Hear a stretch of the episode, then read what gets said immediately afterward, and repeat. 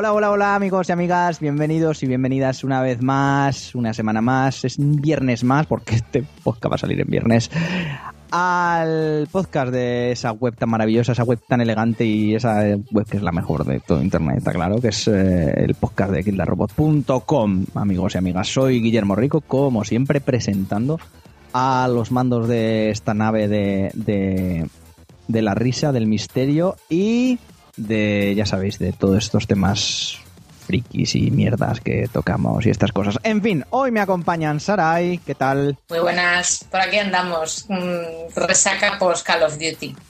Resaca post Call of. Duty y que igual coge Sarai y se tiene que pirar porque lleva unas migrañas guapas de- de- del Por culpa del Duty, o sea, Esto es así, esto es así. Es que se, se ve tan mal que es que me está haciendo daño en el cerebro.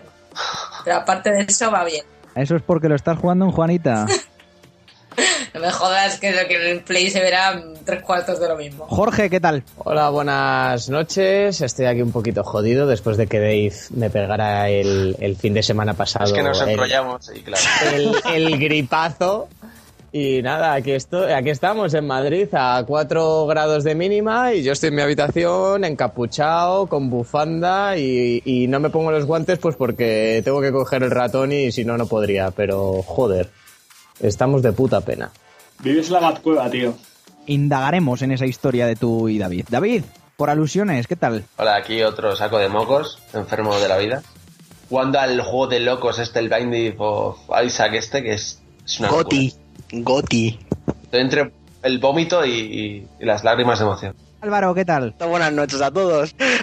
¿Qué tal? Muy bien, muy bien. Por aquí está. Javi, ¿qué tal? Buenas noches. No sé si tengo problema yo con mi red, tío. ¿No se os corta? No, tú se te oye perfectamente. Será de mi ordenador. Puede ser, ¿eh? Cosas, amigos, de grabar en Skype. Ay, qué mal es Skype, qué mal es Skype. ¿Y quién me fa? ¿Quién me falta por presentar? Nadie me falta por presentar, ya estamos todos. Bueno, Claudia llegará en un ratito, por supuesto, a hablarnos de... ¿Diréis de Dragon Age? No, nos va a hablar de Star Wars. Luego, luego hablaremos de ello. A ver, me Para las juego dinero a qué habla. Para las noticias. Para las noticias. Hombre, claro que va a hablar de Dragon Age, no revienta, ya lo sabemos todos.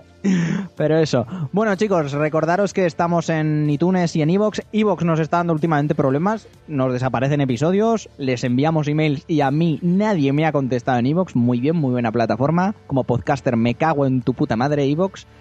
¿Y qué más? Pues nos podéis suscribir, os, nos podéis comentar en los episodios que aparezcan, poner esas cinco estrellicas en iTunes y recordad, suscribiros al YouTube, que algún día lo empezaremos, algún día, ¿eh? ya no sé cuándo, algún día. Y en la web tenéis todas las redes sociales, ya sabéis, follow y esas cosas, que además hemos dejado el Facebook bonito, bonito, ¿eh? Bonito, bonito, lo hemos dejado. Ya, ya nos buscáis en, con barra Kildarrobot y, y ahí está todo, kildarrobot.com. Vamos a empezar con las noticias.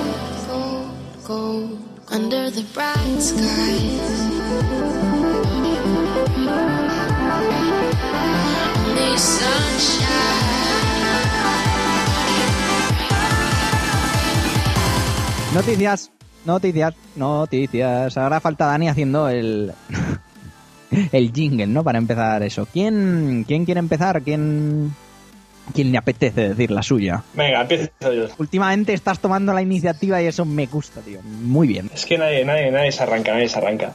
Bien, yo os traía esta noticia de esta semana, ¿vale? La de que AMD tiene previsto ya lanzar los 20 nanómetros para el procesador de Xbox One. Y con esto surgen varias dudas, ¿vale? Eh, la primera es, eh, ¿harán un modelo, un diseño nuevo más pequeño? Puesto que parece una tostadora gigante. Eso es seguro. Yo creo que es seguro. Y con los 20 nanómetros, ¿serán capaces de meter directamente el transformador de la fuente de alimentación dentro de la consola? Que siempre tenemos un pedazo de transformer. En la 360 pasaba y en la One creo que también. Un pedazo de transformer conectado a la luz. Yo tengo un mueble para la One y un mueble para, para el transformador. Efectivamente. sí, es, que, es que es enorme. Es que es enorme. Tiene miedito de que se les queme otra vez, tío. Tres luces rojas, ¡no! Dios mío. No, la, la verdad puede ser, porque la noticia se ha filtrado por Digital Foundry y un currículum de los empleados de AMD eh, ha soltado que dentro de su, de su experiencia laboral ha sido de desarrollar el procesador de 20 nanómetros, con lo cual eh, ha salido a la luz y se ha creado todo el revuelo de cuándo va a salir, si para el año que viene, para dentro de dos, van a, van a, van a quitar el transformador, no lo van a quitar. Entonces no sé otro lo que, lo que opinaréis, pero vamos, yo para mí todo lo que sea bajar nanómetros implica bajar costes. Y si puede haber una Xbox One por 299, a pillarme el Halo Collection de puta madre. Pues yo hasta que no esté por 250 pavos, olvídate. No, ni por 299, tío, una One. Tío, hay que, hay que aguantar ahí. Si es que va a bajar, si no se están, no están vendiendo absolutamente nada, tío. Sony les ha arrasado y, más aquí en Pero España. El ofertón este que han hecho ahora con el Call of Duty, el Rayman Legends, el Assassin's Creed eh, Black Flag y el Assassin's Creed Unity sin Kinect por 400 euros, eso es una pasada. Está muy bien. Sí, es Está una pedazo de compra. Es una pedazo de compra, tío. Sí. Joder, yo me lo estoy pensando esa. Lo que pasa es que luego lo piensas y dices, ¿para qué? Si no, no hay nada. Si tienes una Play 4 no merece la pena nada. Y aparte que son títulos multiplataforma que en PC te los juegas mejor incluso, ¿sabes? Hombre, eso siempre. Si en PC siempre te lo vas a jugar mejor, pero. Claro, pero hay gente que no tiene PC necesario para mover esas cosas, tío. Siempre. Y también, Gracias, gracias. No, no, y también que joder, el Halo no sale, el Halo Collection no sale para PC, coño. Es que a lo mejor te, parece, te, te apetece jugar a ese, a Sunset Overdrive, alguna exclusiva más. Quantum Siempre hay Break. cositas. Es claro, Quantum Break, hay cositas que irán saliendo, digo yo, a lo largo de 2015 que harán que la, la One, la Juanita, pues esté un poquito amortizada, ¿no? Digo yo. Hombre, es que si no se van a comer los mocos, ¿eh? Porque en el tema de multis, si tienes, por ejemplo, una consola superior al mismo precio, como puede ser PlayStation 4, que te ofrece encima más resolución y más, más frames por segundo, es que ni te lo piensas. Play Pero claro, 4 no hay de dudas. calle. No hay dudas, claro. Si tienes que elegir una de las dos, está claro. PC con The Witcher 3. Sabe Dios. Sí, pero Tienes un que PC, tener- Tienes que tener un avión para mover Eh, Witcher 3. Avión, me la pela. Y un avión te cuesta tres veces más que una consola, tío. Claro. Pero luego puedes mover todo. Además, todos los exclusivos de One acaban saliendo en PC. ¿Qué más te da, tío? Es como pillarte dos en uno, ¿no? Y mejor. A 1080p. Y 60 frames por segundo. En fin. Em, eh, continuando, Javi, con lo que has contado de las consolas pequeñas, lo de los 20 nano- nan- nan- nanómetros, Nanómetros. nanómetros, a mí me parece perfecto. ¿Por qué? Porque no sé si habéis visto las comparativas, pero claro, muy poquita gente se, perdón, se fija en esto. Y es que las consolas actuales, las de nueva generación, Play 4 y Xbox One, ¿sabéis que consumen un 200% más de electricidad? Que eso es mogollón y más en los tiempos que, que corren en los que... Que una te- Super Nintendo. eh, hombre, que una Super Nintendo bastante más. En estos tiempos que corren en los que Endesa te sube la luz así sin venir a cuento de un mes para otro, que te consuman las consolas dos, más de dos- un 200% que las anteriores es bastante. ¿eh? O sea, consumen muchísimo, muchísimo, muchísimo. Y los 20 nano- nanómetros no solo mejoraría el poder meter un transformador dentro, el poder hacer más chiquitita lo que viene siendo la, la consola, sino que eh, se podría mejorar el tema refrigeración y sobre todo el tema consumo. Y el tema consumo, entonces va todo, va todo ligado. Hola, Hola Claudia, perdonad el retraso. no pasa nada. ¿Qué opinas? ¿Qué opinas de los 20 del chip de 20 nanómetros que están haciendo para Xbox One? ¿El qué? Todo muy rico, ¿no? ¿Qué me? Perfecto, de Xbox One. pues sí, continuando con lo que a lo que habéis derivado en 2015, tiene Quantum Break y luego ¿qué tiene? El Crackdown 3 y ya está. Bueno, crack, Crackdown, el como Sunset Overdrive, ¿no? Algo así. Ah, yo no sé, Sunset Overdrive eh, en ventas está siendo un poco chof, ¿eh? por lo que me han dicho hoy. Pero a ver, va acorde, con la, con la, consola, tío. ¿Cuántas ones han vendido? Eh, no sé, no sé, un, tres. 5.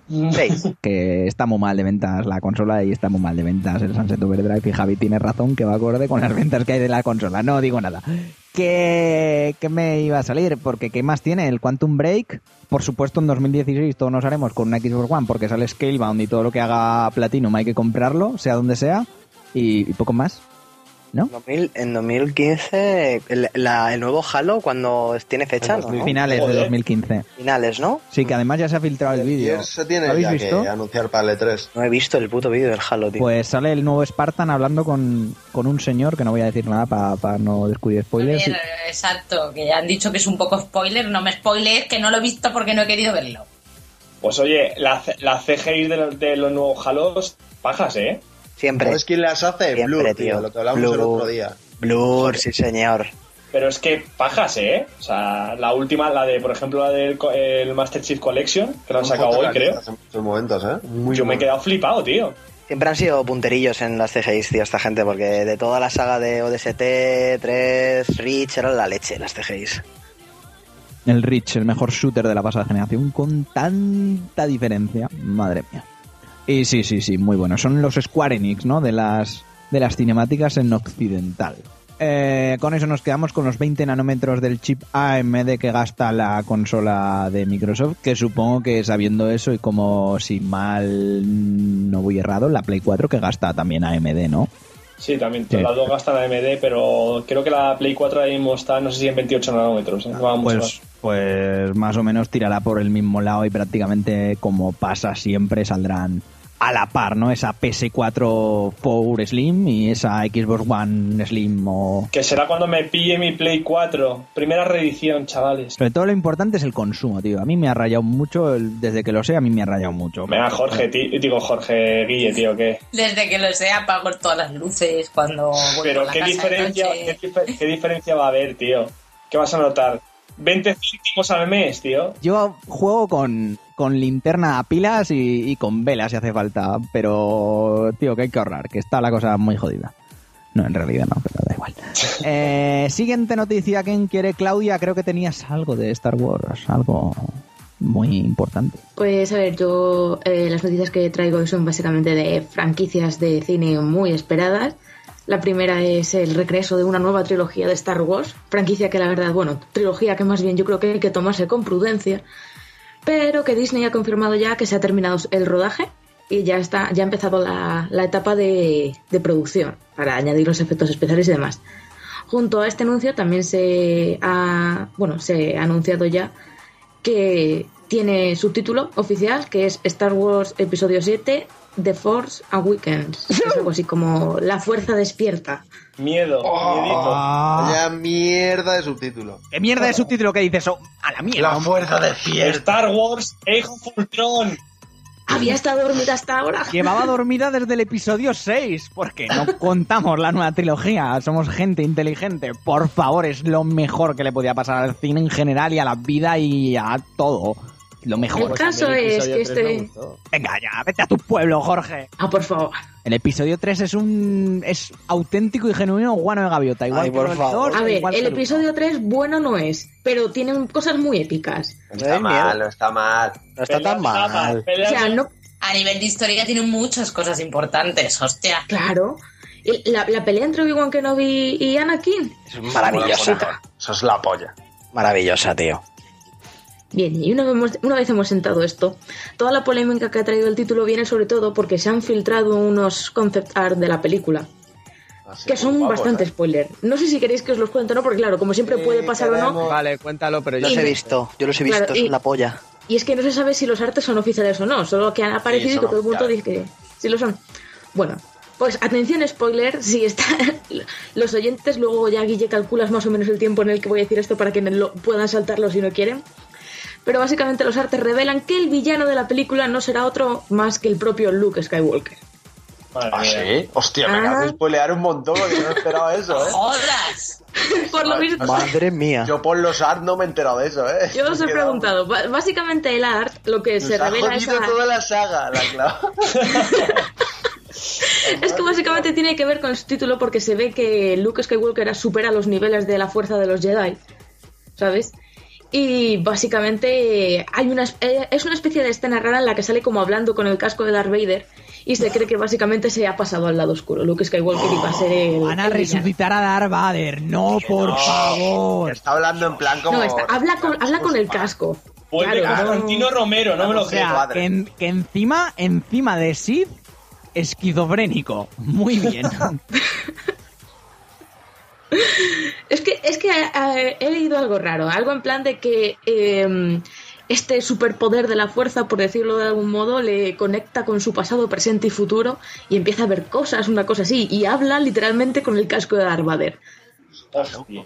Además tiene una mano de androide y bueno, un montón de cosas A así. ver, la mano, la mano ya la tiene. La lleva con la mano desde el Imperio La Contraataca. mano la traía ya O metida. sea, pero a, a lo que me, a lo que me refiero, a lo que me refiero es que coge co- eh, constancia la cosa de que es Luke Skywalker y de que no es cualquier otro. Pero en la saga todo el mundo tiene manos robóticas, o sea, todos les cortan extremidades. Puede ser cualquiera. Todo el mundo acaba con un miembro menos. Es lo que, es lo que mola de la más láser, Claro. corta y cauteriza a la vez. Pero deja un, corti, un cortico limpio, limpio. Se supone que los Sith de base son más. O sea, esto es base de Star Wars que no la puede cambiar Disney. Esto es así y esto es así. Como, Uy. Tú, tú dile a Disney que no puede hacer como que KTR es el mejor podcast hispanohablante, eso está claro. Al menos de videojuegos, con bastante diferencia además. No Sí, voy claro. a decir otros podcasts que son una auténtica y genuina mierda, pero los hay. turrón, por favor. que, mm, que de base los Sith siempre son más poderosos que los Jedi porque... Es así, ¿eh? Sí, ¿por qué te crees que siempre el Sith va solo y los Jedi como mínimo se tienen que enfrentar dos a él? ¿Ah? Pero ¿Y por el Sith Luca? como está desatado, pero luego eh, la contención pero- Jedi es mejor, tío. El Jedi lo único que Es pasa más sabio. siempre Pero, usa técnicas, por ejemplo, al luchar, que esto, es- esto, esto es así, esto lo ha dicho George Lucas y su Es una papá. no puede nada más. pelota. Sí, no, a ver, es que eh, yo, yo Su leo. papá habla por él, ¿eh? Su pa- exactamente, es más papada que hombre. Bueno,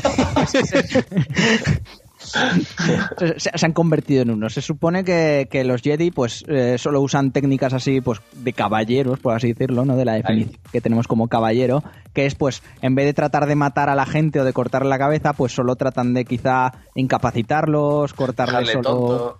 un miembro. No cosas mata, así. solo llenes de gravedad. No matan, exactamente. Sin embargo, a los Sith le da igual. Pero los Sith son más poderosos porque uno se Exacto. convierte en Sith cuando eh, explora más parte de la fuerza. A ver, lo que pasa de los Sith es que están desfasados y los otros están contenidos. Es lo único que pasa. Pues eso, No como la parte nada. oscura les vuelve todo locos, pues lo que quieren hacer es pues pasarlo ahí. Pero ¿Cómo podéis comparar un Sith con un puto Jedi, tío? El Sith es Dios y el Jedi un maricón. O sea, abrid los putos ojos, tío. Sí, estoy con ganas, ¿eh? Joder, macho. O sea, al, al- al- al que de toda la vida le haya molado más el rollo rebelde y el rollo mariquita de los Jedi y no les mole los Sith, tío, es que estáis muertos por dentro, tío. O sea, de verdad. De pequeños queríamos ser Sith, no queríamos ser Jedi, tío. Yo quería ser Está Jedi, claro. tío. Yo hago el bien. Tú haces... Atento, Es ¿eh? un ser de luz. Ser de luz, tío. No, no, no alguien de, de- de la noche. Yo siempre he sido un vinagre y eso me representa, joder. Es un Nintendero del imperio de Star Wars ahí, es un ser de luz, un Jedi. Larga vida al pues, imperio, A ver, estamos viendo, estoy viendo al menos, si queréis os lo, os lo paso ahora mismo, eh, los artworks y hombre, muy look no, no se parece, ¿eh? O sea, Esto se le por la cara. en realidad, ¿no? No, pero No sí que es, sí que es. Porque por lo visto en la sinopsis pone algo como que hay una perturbación en la fuerza, ya sabéis lo típico y tal, que hará que, que Luke, Luke tenga que salir a la luz y por lo visto se van a encontrar ahí con... Con todo el pescado. Sí, que muy blanquito no es. Luke, pero que este es el malo de la peli, que es medio robótico, que tiene una cara chunga y de todo, que no, que Sí, no. que este, este yo creo que es el inquisidor, Este ¿eh? Dicen lleve- que, que lo va a interpretar el pavo este alto, que es muy... Pero vamos a ver, Este no es están Luke diciendo que Luke ¿eh? va a poder hablar con personas muertas, ¿vale? Ah, Es que, es que Luke ya habla con personas muertas. Lo que Ya. ha podido hablar siempre Ese- con Obi-Wan. es- y- ese poder de la Se fuerza lo, ese poder de la fuerza lo desarrolla Qui-Gon Jinn, que se lo pasa a Obi-Wan y Cierto. Obi-Wan se lo pasa a Luke. Pero Comenta si Yoda. La cara pocha Sí, aquí sí. en el art, en el artwork sale un tío con la cara pocha mirando a Darth Vader. no, con el- la cara pocha, no, con la cara de metal. Claro, o sea, esto no es Luke, coño. Se han contratado Bueno. a Mark Hamill y se ha tenido que dejar barba y todo para que parezca Esto, un Jedi. esto cree, o sea, Claudia, no es por llevarte la contraria, es que somos demasiados fans y no queremos que sea verdad. Ah, es que no. Yo eh. no Vale. quiero ver a un Luke malo, por favor. Yo os digo no lo que dice, lo que se comenta y lo que en general está todo el Son los mundo. locos que, que plantean teorías mejores que luego la peli real. Es como Lost. El final de Lost era mucho mejor por los fans que luego lo que pasó. Joder, tío, no me hables de los, por favor. Vaya pérdida de tiempo, tío. Joder, tío, de verdad. Vaya mierda de serie. Lo último, última, última cosa referente al, al episodio 7 es que el actor Anthony Daniels, que como sabréis ha interpretado hace 3PO las siete películas, Ah, Y hipeador de mierda. ha dicho en Twitter sí que Star Wars episodio 7 es mejor que el Imperio contraataca en todos los sentidos. Molinete este señor, eh. Así lo ha saltado, como ras. Dios. un molinete Kojima reencarnado ahí. Hijo de puta. Imagínate que es mejor. Yo me muero, eh. No puede ser, no es posible material, Sí, sí, no, materialmente posible. Materialmente. Hay una línea, hay una línea que cualquier cineasta no debe cruzar y esa línea la trazó el Imperio contraataca. si, se, si se cruza ya nada puede salir Pero es que mejor. eso es, es lo mejor, tío. Nunca podremos vivir algo así otra vez, eh. Qué El. Imperio contraataca la analizas y, y sigue siendo una película de, de cojones, es lo mejor que le ha pasado Claro, a la- es un a la humanidad. Wasted and young. Every mistake stung till I was numb. I almost didn't see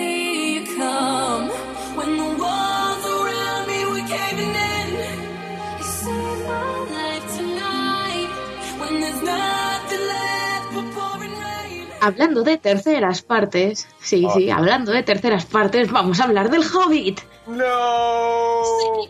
Dios, que ha estrenado qué el nuevo tráiler. tráiler. El nuevo tráiler es maravilloso, es la cosa más épica que yo creo que he visto. Bueno, no, porque este año ha habido muchas cosas épicas, pero la cosa más épica que he visto esta semana, sabe Dios que sí. Ay, los niños. Hostia, lo tengo que ver. Me voy a poner- No lo he visto todavía, lo tengo ahí guardadito, tío. Yo lo he visto. Te lo pongo ahora mismo. Y es un canteo de CGI, tío, que parece un videojuego. A ver, sí, pero eso ya, eso ya lo sabíamos desde la primera película. Es cierto que en el Hobbit, en comparación con el Señor de los Anillos, el abuso que han hecho de técnicas, pues esto, de efectos especiales hechos por ordenador, con cero maquillaje, cero actores, es bastante lamentable. Yo siempre Mira, creo que mirad lo, lo que lo he os dicho digo, va a envejecer muchísimo mejor la primera trilogía con toda su artesanía de, de los orcos de tal que estas. Estas en en 10 años van a quedarse obsoletas. Claro, O exacto. Star Wars, por las- véase Véase Star Star Wars, un episodio. Episodio, episodio 1 te da Exacto. una asco verlo. Totalmente. Llevamos varios podcasts metiéndole palos al episodio 1, Sí, tío, y sí, me hacéis eh, llorar. como todos los me podcasts. llorar, tío. Tío, ¿a quién le gusta. Jar Jar Binks? Yo, ¿a quién le gusta? Jar Jar. Binks no, pero Darth Maul Pero Darth Maul es Jesucristo, Darth tío. Maul. Lo mejor, pero porque está pintado, es un tío pintado con Es el mejor Sith de la puta historia, tío. Darth Maul, ese señor que resucitó literalmente dos veces. ¿Verdad? Que luego le ponen piernas robóticas. tío. Sí, sí, sí, sí, sí, sí, está, está es lo mejor, lo de las piernas robóticas. magias, sí, a mí no me mola. Sí, sí, sí. ¿Ves? Si es que Star Wars es Pero sobre el Señor de los Anillos, tío, yo he visto el tráiler y es que no se me ha movido un pelillo de la carne de gallina ni nada. O sea, me ha dejado súper frío. ¿Cómo puede ser que alargue de esta Eso- manera Jackson y todo? No, es que ya no puedo más, es que esto ya es un timo en mi cara y me toca ya las pelotas, coño. Que es que se nota que le ha alargado de una manera súper artificial. La anterior es que fue horrible y me ha quitado todo el amor del Señor de los Anillos que podía tener. La anterior es que puto Jackson. No sé, yo creo, yo A creo ver, que que lo alargado no tiene, no, o sea, tienes toda la razón del mundo, pero verdaderamente que le pone todavía cariño, pues por ejemplo que cante Pipín, que, que vaya a poner mm, canción en la banda sonora me parece Eso, flipante. ¿tú te crees O sea, que el trailer lo ha hecho Jackson? El tráiler ese ¿Eh? lo hicieron otra gente, ya está, los de marketing, y pusieron ahí la canción de No. Pippin que es muy bonita. Sí, No, no, no. Sí, pero Está que ya se ha confirmado que que él, que él cantará una canción. Que yo qué sé. Y sale también Orlando Bloom ahí con Botox y de todo. Y, ¿qué le ha pasado en la cara a Orlando Bloom, que te cagas. ¿Qué le ha pasado en la cara? No sé, ahí hay mucho, Orlando Bloom mucha cirugía plástica. Tiene como Ha ido al mismo cabeza, ¿no? médico que la René Zellweger. Lleva una, una máscara de pote de 3 centímetros y, y lentillas, que yo no sé por qué le han puesto lentillas. Pero yo no entiendo. Pero no, ¿no le veis más mandíbula, tío? Que parece que tiene un cabezón impresionante. ¿Es cosa mía? El maquillaje, es el maquillaje. la, mandíbula es, es exagerada, es como le ha crecido la cabeza a lo cuadrado. Creció la cabeza, tío. O sea, yo no sé qué le ha pasado. Total. Y además el papel es como otro, o sea, hace como de elfo súper serio y maduro. otra personalidad, sí. Exacto. ¿Qué más a Legolas? Mirad a su padre, que va a la guerra montado en Reno. ¿Qué más queréis, Pero es, por es amor Papá de Noel Dios? de todo. Papá Noel. Pero no sé, no me gusta nada y va a ser una mierda, ¿eh? Ya lo No, ¿sabes, ¿Sabes qué va a ser lo peor de la película? Que yo siempre, siempre lo defenderé porque me pareció una aberración. Tauriel con el otro enano, el. ¿Cómo se llama? Yes, ¿Cómo puede ser? Ya te digo, tío. La del oso con la peluca, madre mía. Mira, yo estoy, co- estoy completamente a favor del amor entre razas fantásticas. Dragon Age es muestra de ello, ¿vale? Pero esa relación fue tan forzada. No sé, elfos ¿Qué aquí súper. Es que daba vergüenza ajena verlo en el cine. Me daba vergüenza. Pobrecitos, tío, que se quieren. Tío, Y no. ahí se viene el odio a Legolas por los enanos, que luego se ven en El Señor de los Anillos y que luego al final se hace amigo de Ghibli, pero ahí con como con despecho, ¿sabes? Como, hostia, es que me robó a la novia, el enano, un enano anteriormente. Pero qué novia, ¿cómo saldrán los niños si tienen que salir deformes, tío? Que sí. Pensando en Saldrán sexo. hobbits. O Tyrion Lannister, una cosa así va a salir. Madre mía. Pues no sé, a ver, está bien. Lo que pasa que Jackson sí que se le va bastante, bastante la pintica al pobre, ¿eh? O sea, en el tráiler el momento de los trolls con las catapultas, ¿eso, eso, ¿eso qué? Qué mal ¿Eh? hecho. Eso, Madre eso que me contáis. Estáis spoileando el tráiler. ¡Oh, Dios mío, no! Pero- pero ponerlo tráiler, ya mismo. no. No seas tan sensibles, coño. Ya también es sensible para spoiler de trailer. No me jodáis, tío. No ha dicho el nombre de Star Wars, me ha spoileado. Star Wars, no. Quería descubrir la saga por mí mismo, no me jodas. El- pero el tráiler es maravilloso. O sea, a lo mejor no te puede tocar la, eh, la fibra, pero no puedes decir que el tráiler es malo. Es el mejor que han sacado, sí, pero vamos, no sé. No O sea, todo el tema que pone la, ulti- la última gran batalla del- de la leyenda de la Tierra Media. Está ahí como ahí. Espérate, cinco años que hagan el Silmarillion. Esto es así. Guapo, pues prepárate. Cla- Claudia, yo solo te digo que el Silmarillion son 700 páginas comparables solo al Antiguo Testamento. ¿Tú sabes ahí la chicha que puede sacar Peter Jackson? Como se aburra un día y se quede sin dinero, ya verás ya. Te vas a cagar. Bueno, tú y todos. Madre de Dios, con la historia de los elfos. Y a mí me encantó la primera, ¿eh? La primera del Hobbit me parece súper buena. Súper divertida y con un tono de cuento muy Pues mira, apropiado para, la- el libro Para mí la original. segunda se me hizo larga, tío. La segunda es muchísimo peor. Por. Dios, yo preferí la segunda a la primera. O sea, es coño. La escena del Por. Dios, por Dios. No, La La escena, del de, río- la de los, la escena de los, de los barriles es fabulosa, por amor de Dios. Es prácticamente lo más parecido que hay al libro. pero es un poco ridículo, ¿eh? Que, que, que no, que no, pero que dices. En el libro es igual, ¿eh? Los barriles. En el Pretende libro es ser, igual. Eso pretende está ser bien, divertida, pretende ser de cuento, no pretende ser, yo qué sé, Claro. realista. Estás buscando realismo en Pero los Anillos, por todo- amor toda de la trama de los elfos de Legolas y la otra es ridículo y todo el, el ritmo está fatal llevado. Es que se nota que Pero ahí es donde ha se, metido pero más. porque se nota que son, a- claro, pero porque se nota que son añadidos. Exacto, y es que ahí es donde la ha cagado, joder. Se nota que el final de, de la pelea con el dragón también la alargó a posta porque no tenía minutos y para hacer una escena final que redondea a ser la segunda película, hizo ese, ese, ese combate final ahí con los, con los enanos preparando la trampa al dragón para nada, por cierto. Y se nota que está mal, es que está mal metido todo. Es una película hecha como un Frankenstein, mal hecha para poder alargarlo. Se le nota en todo y es una mierda, como un coco, vamos. Más mala. A mí me gusta. Porque a mí, a mí la, prim- la primera es que hasta más o menos la mitad no arranca y hasta la mitad se significa mucha hora, muchos minutos. Joder, de la, me- la primera, la primera mitad me parece pura magia de, del Hobbit, pura. Pero total, vamos. A mí de la, de la primera mitad de la película lo único que me gusta es cuando se ponen a cantar. Joder, y la escenita de la cocina y eso de los enanos está muy divertida, Eso coño. es amor, Ah, bueno, claro que sí, sí. es verdad. Cuando, cuando, El cuando es fabuloso. Cuando está abriendo las puertas, la puerta ahí a los enanos, tío, está muy bien, joder. Todo lo que es del libro es cojonudo. En fin, una última, un par de últimos apuntes de cine que tienen que ver con el actor ganador del Oscar Matthew McConaughey, que a lo mejor a algunos gusta, y que ha dicho dos cosas bastante interesantes. La primera, que quiere dejar el tipo de cine que está haciendo ahora y quiere volver a hacer comedias románticas de nuevo. ¿Qué le pasa, tío? ¿Ya, ya no le gusta el o qué? Esto, esto es de verdad, o sea, seguro que es real. Es- Yo no quiero creer. Bam. Yo no quiero Yo no me lo creo, ¿eh? Yo no me lo creo. Pero que es que ha hecho muchos papeles intensos últimamente. Hace nada oí unas declaraciones que decía que no se arrepentía del cine que había hecho, pero que ya no era no- una no etapa de su vida que ya había pasado. Hombre, no creo que se arrepienta, pero es mucho más fácil cobrar un pastón ahora que es ganador de un Oscar por hacer películas románticas que se ruedan en un mes, No ¿sabes? sé, es que- pero hay una cosa que se llama amor por la interpretación y por el cine, ¿no? O sea, Por el cine, estilo. exactamente, joder. ¿Qué coño amor por el cine? Amor propio, tío, amor propio. Claro. Joder. Es que, o sea, ha visto que le han sacado ahí de, de una madriguera y ahora se quiere volver a meter. ¿O qué? Es que no lo entiendo.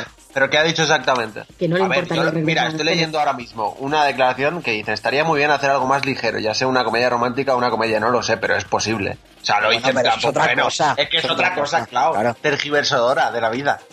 Me has Oye, matado, ¿eh? tergiversadora de la vida. O sea, al tío ha dicho que no le importaría volver a eso y a mí no me extraña. A ver, le habrán preguntado, ¿tienes pensado volver a una comedia romántica? Y he dicho, joder, pues ¿por qué no? Yo qué sé, algo más ligero de entre tanto drama, pero vamos, vete tú a saber, ¿no? Yo entiendo esa declaración así, un poco más. Vale, el último que he leído, que lo puedes buscar, sí, eso, es que se insinúa que podría estar en, en, en conversaciones con Marvel. ¿Para qué? Para Civil War. Joder, pesadilla de Marvel. no, Ahí queda eso. ¿Y, qué- y de, y de qué va a hacer? Tenía que salir en el podcast la puta palabra Marvel. ¿Sabes, Te amo, ¿sabes Jorge. de quién podría hacer? Es imposible por derechos, pero ¿de quién podría hacer? De Mr. Fantástico, tío. Tienes a la mierda ya, Fantástico, ¿eh? ¿qué dices? Pero qué decís. la mierda. Matthew McConaughey de Mr. Fantástico para Civil War. ¿Qué Sí, dice Guille, tío? Que sí, estaría súper bien. He dicho como posibilidad, no va a pasar. He dicho como con eso posibilidad. tiene que ser un personaje oscuro que se drogue, que, que sea Esa que se drogue. Que tenga sida, esas cosas, tío. Ya lo demás. Eh, es como va a ser Walter. White, tío. Al pibe este no le podemos ver nada más que sea como Walter White. Es que no, ya no. Exactamente, tío. Ya Brian Cranston, ¿sabes? Luego le ves en Drive y dices, es que este no es Walter White, es que este no es, no es, me lo han cambiado. Bueno, chatos y chatas, pasamos a la siguiente noticia. Subimos volumen y ahora Jorge nos contará cosas.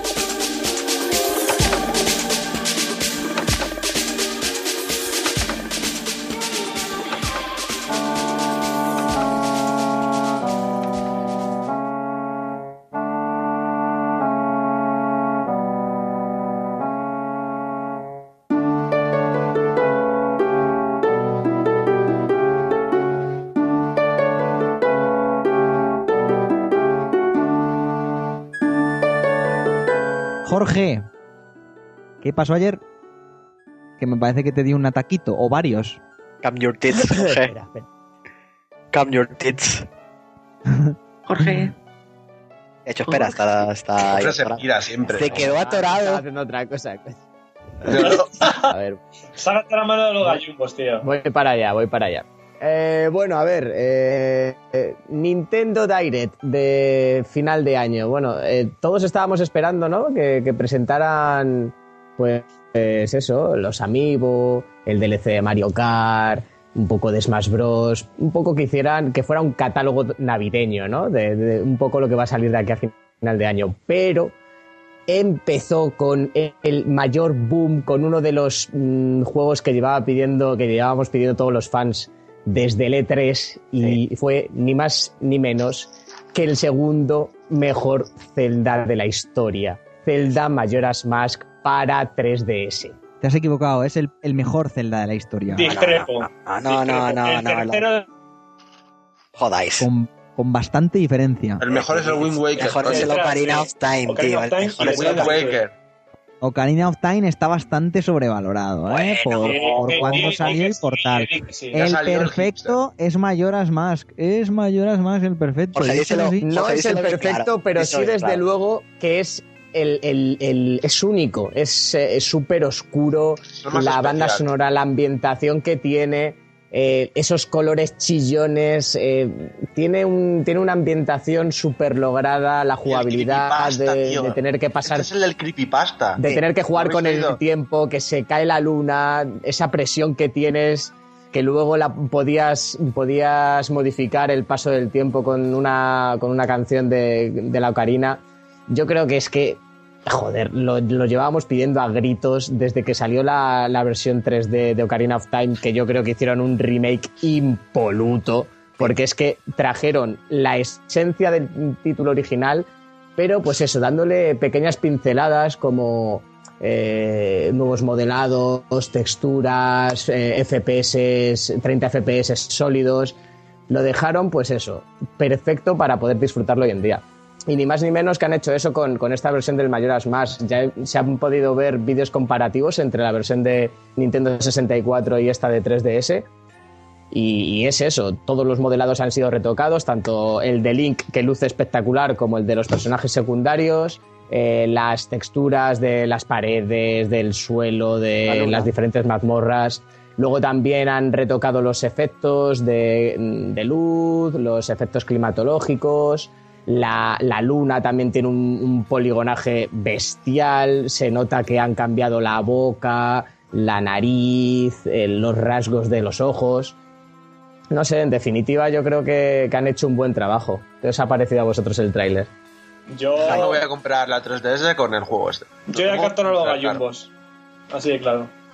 Además que es un, es un Zelda que no no he jugado, no he tenido la oportunidad de jugarlo en Uf. 64. Yo, tío. Prepárate, prepárate, tío.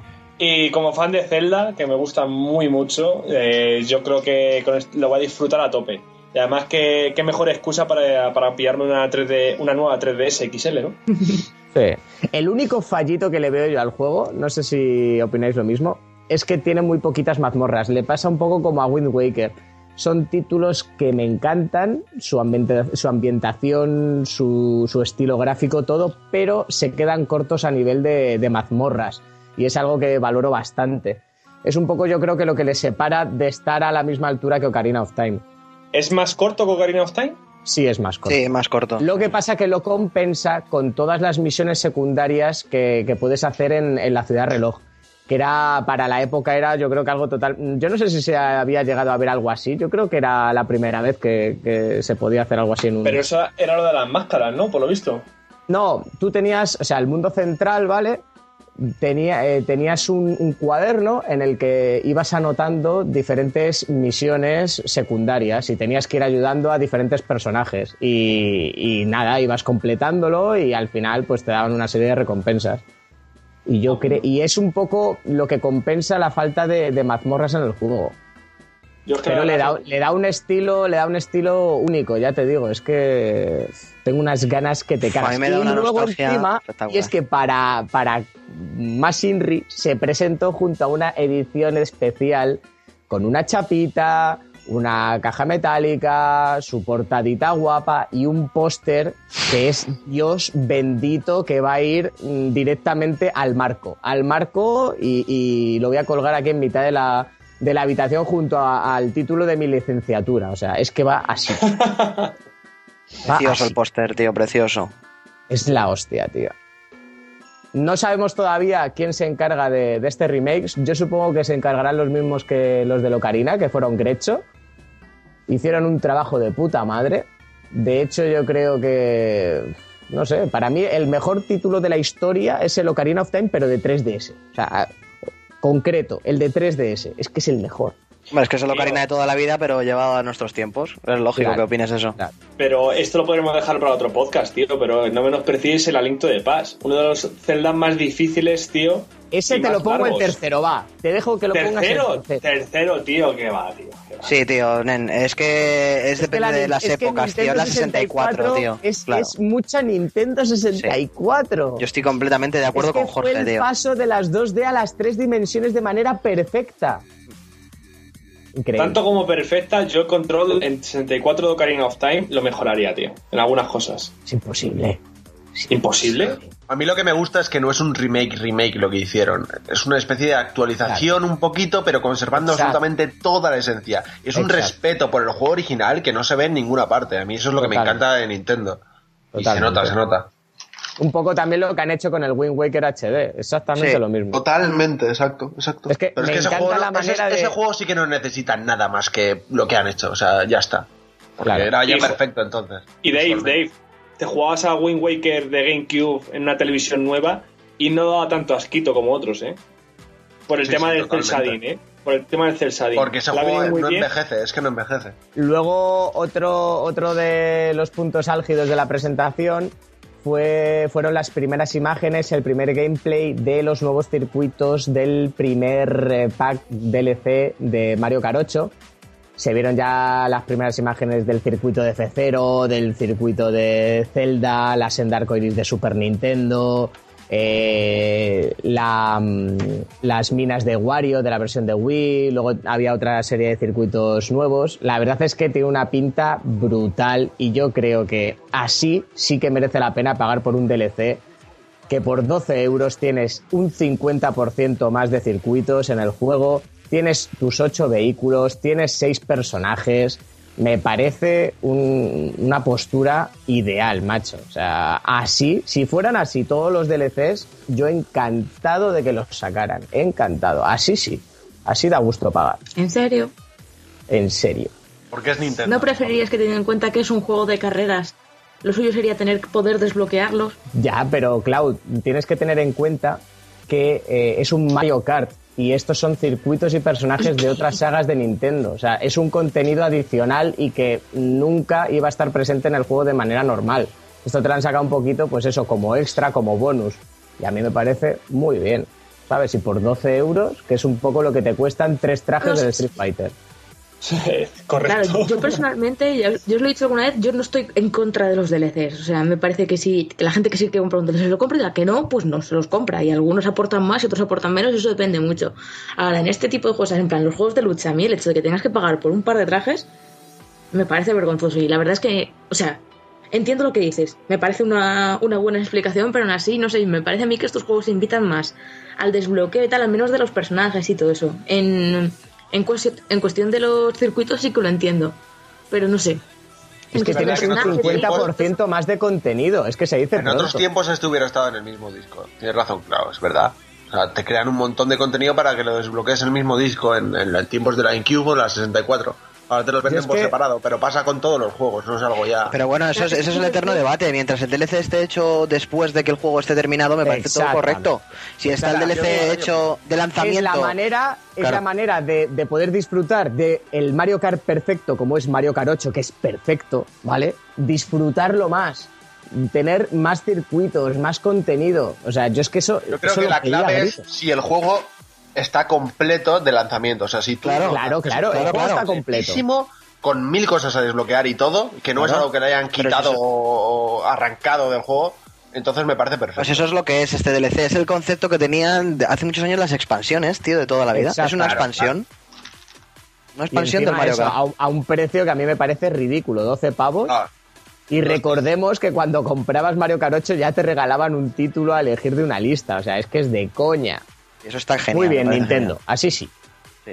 Y luego para acabar, pues nada, presentaron también nuevos trailers de Xenoblade Chronicles X y de. Splatoon.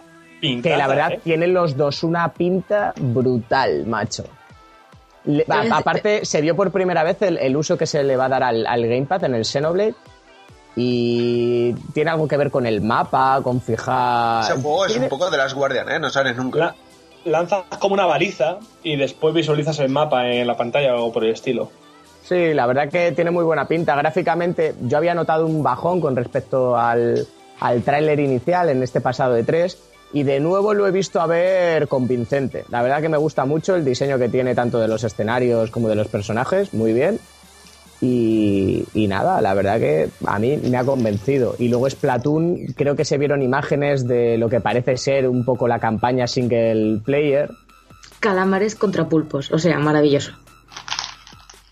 Pero Me pinta, cago en la pinta leche. cojonudo, ¿eh? Muy, muy- a mí me parece O sea- un título muy fresco, tía, no sé. Por eso es que, es que una cosa, una cosa te diré, a mí el, el Xeno- en el Xenoblade no me llamo, no me llama absolutamente nada. Ahora, el Splatoon va a vender Wii U's. ¿En serio?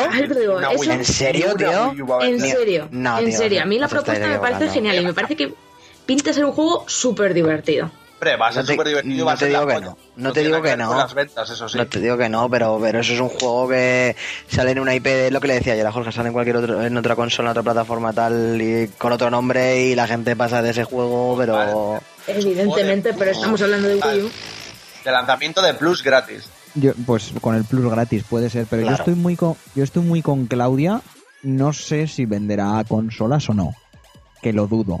Pero el juego con lo que pudimos probar Es, muy divertido. divertidísimo, ¿no? Lo siguiente, Es muy en serio, ¿eh? divertido. Y ojo, os lo está diciendo el que y escuchadlo los podcasts que los poquicos que grabamos en verano, que decía, pero esta puta mierda que es, ¿quién se puede tomar en serio un juego en el que te conviertes en, en En chipirón?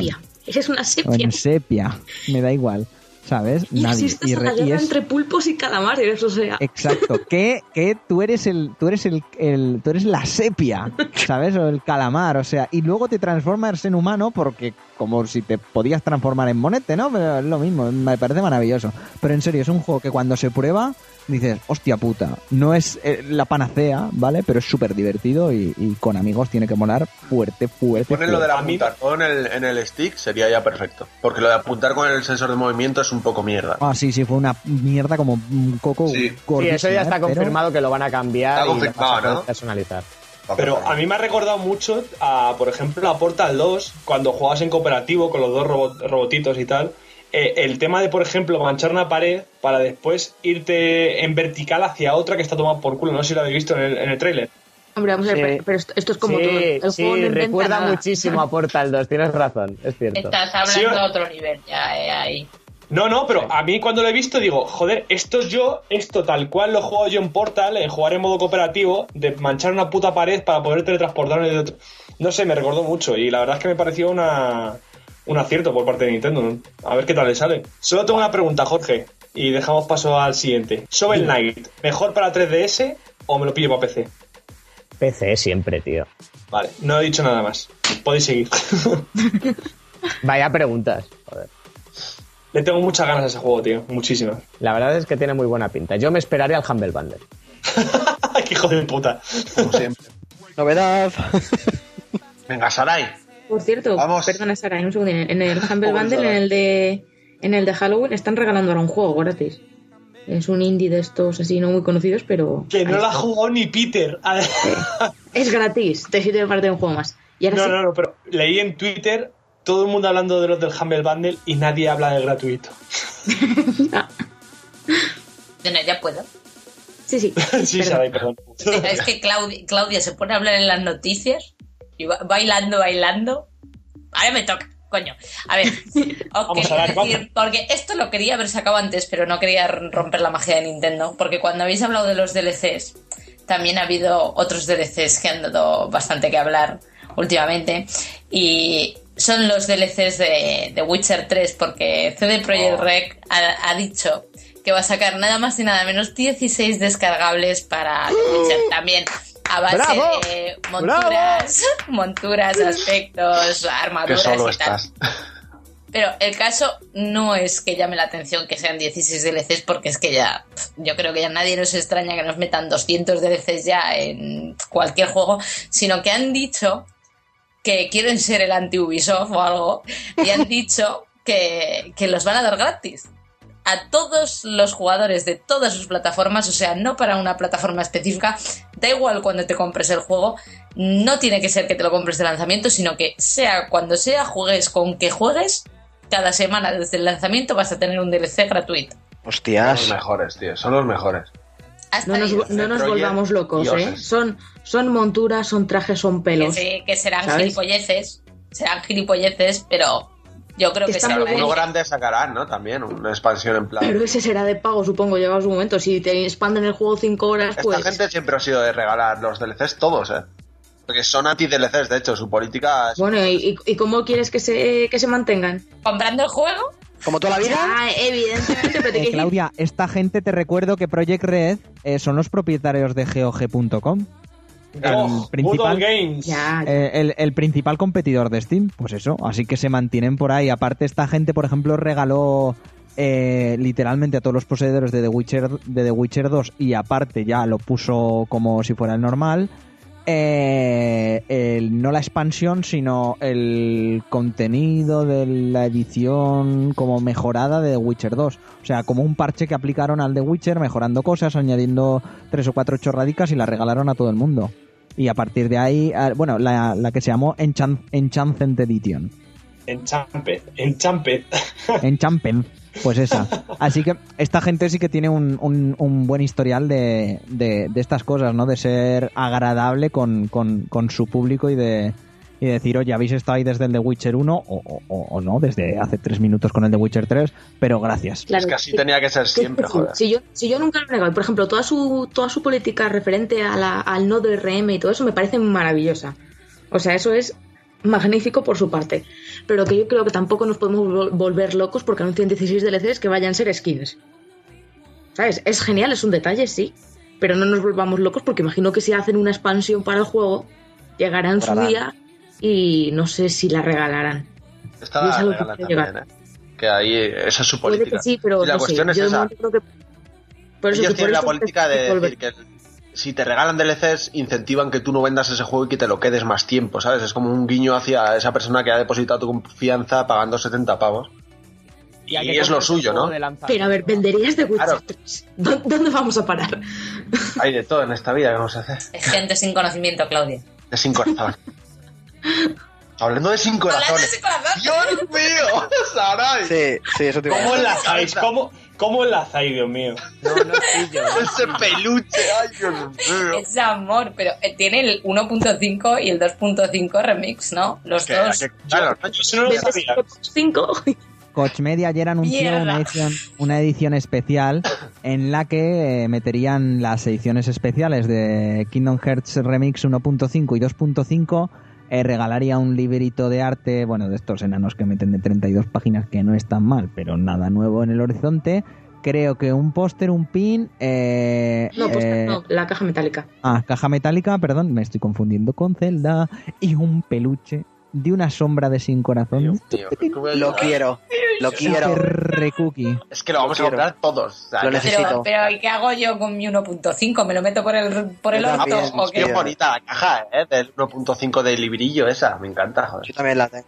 Pero esto empieza a ser como las películas de Peter Jackson, que no puedes comprar los juegos nada más de salida porque va a salir una edición ultra chupi especial al año y una Pero edición a los dos años de- ultra chupi especial dos años y a los tres años va a salir con todas las demás. Va a salir en Play sabías, 4 y lo sabéis. Va a salir en Play 4. O Tú llamas a con no lo todo. dudes. Yo me voy a pillar Los partidos somos de hecho los que las compramos de lanzamiento, los juegos. Somos los tontos. Más que los pardillos sois los que tenéis dinero para comprar los juegos de lanzamiento. Pardillos, porque al final es esperarse siempre. ¡Realistas! Jorge, el de los Bundle, ha hablado. Puto Jorge. es- Necesito un arma. Pito personal. Mi- mis dieces, Jorge, mis dieces. Nada, ¿qué más? A ver, hemos tocado un poquito de cine, hemos tocado un poquito de jueguitos, hemos tocado un bastante de Nintendo. Que una cosita que os iba a decir, que no lo hemos dicho. GTA V en primera persona. ¡Dios! ¡Dios! Goti, Goti. Eh, por en segundo serio, año. soy el único al que le ha flipado. A A mí me da, a mí me parece correcto que puedas elegir, pero yo soy fan de los GTA en tercera, tío. Di que sí, yo estoy con Es él. que me ha flipado sí, de ir con el móvil, eh, conducir los vehículos en primera persona desde la cabina, Sí, está muy los guay. tiroteos. Me parece Eso también lo haces en la esencial. vida, excepto lo de los tiroteos, eso no. Pero lo de conducir en móvil y tal. Esencial, por favor. Yo no he jugado al 5, ¿vale? Pero desde luego el 4 y todos los anteriores GTA y el 95% de los juegos en tercera persona tienen unos tiroteos, una jugabilidad de mierda. El 5 de no, mierda. Entonces, para que me metan eh, unos tiroteos mediocres o, de- o demasiado automatizados, como creo que es el caso, para que sea medianamente eh, sencillo apuntar y matar, prefiero esta vista en primera persona, que me mete dentro del papel del personaje. Bueno, A mí me ha Va a molar, va a gustado. molar. Yo tengo- Nada, en, en- en GTA V, bueno, ya lo jugarás, aunque sea para, para la Xbox o para el Play 3, Jorge. eh, o, o cuando lo juegues en PC o cuando eso, verás que los tiroteos se han mejorado bastante y todo, todo, todo, todo lo que se hizo en, en Max Payne 3 se reaprovechó en el título Sí. de, de Y, lo- y la conducción es de Mind the Club, o sea, todo lo coge de cada juego de Rockstar. Exacto, parece ser que toda la última generación, todos los juegos que hacían que hacía Rockstar eran para acabar haciendo un popurrí y, y hacer el, el GTA V, que ciertamente es un juego mm, de Dios. Pepino de juego. Esto, esto es así. Esto, como diría la de la 1, ¿no? Esto es un pepino. Pues, pues eso, eso es lo mismo, es un pepino de juego. Em, hemos acabado las noticias, ¿no? No hay nada más que insultar, nada más que decir, nada más que No hay nada contar. de Ubisoft que decir. Se ha acabado Naruto. Hostia, ya, ya la de no me gusta. ¡Aleluya! Me han tocado los huevos en Twitter, pero luego hablamos. Te han spoileado el final, ¿no? Pero qué hijos de puta, la gente es más poco sensible, tío, con esas cosas. El Dave Yo se alucino. ríe porque es el primer hijo de puta. Él y Sarai. Él y Escucha, que- Sarai. que- o sea, perdona, sabéis lo que eh, me toca per- los huevos. Perdona, o sí, sea, Sarai. o sea, sí, Sarai. Yo te quiero mucho, pero eres una spoileadora. Jorge, las Lo eres. conversaciones de Clau y Dave son mucho peores que cualquier ¿Qué cosa que te dices? haya dicho yo. No, no, pero el, el peor, el peor te lo reconozco que es el Dave. Porque Pero, no hay pero, nada que pero, me toque ¿cómo más es los cojones que encender el, que abrir el puto Instagram y que vea una fotito del Dave con la última instantánea de todos los putos juegos que se si, pasa. si todos vosotros me, espoleas- me espoleasteis perdida, cabrones, en el grupo, De hecho, Jorge, tú estuviste a que no punto lo de había visto yo todo. y pusisteis, lo hemos visto todos, ¿no? Venga, a, alargar y yo, a gracias. Es verdad, es verdad. Vamos con cosas feas, vamos con Shinji Mikami, vamos con ese análisis o, bueno, o comentario, crítica, whatever, de The Evil Within, distribuido en nuestro país por Bethesda. Vamos ahí.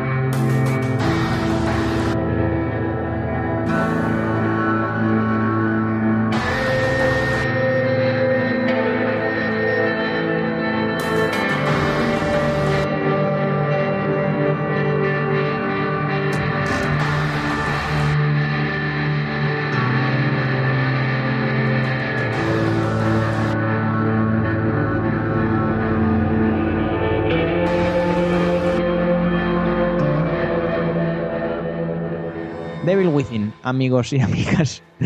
que. mm, ¿Qué tal? Yo no lo he jugado, creo que Sara y Álvaro sí que lo han, sí que lo han podido catar bastante, ¿no? No será un análisis definitivo o algo, porque creo que no lo habéis terminado.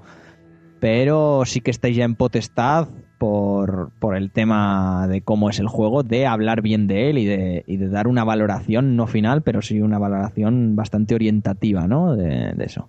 Así que nada, mm, vosotros diréis, comenzad, eh, contadnos de qué va Devil Within, qué es Devil Within, perdón, que me he cortado rápido.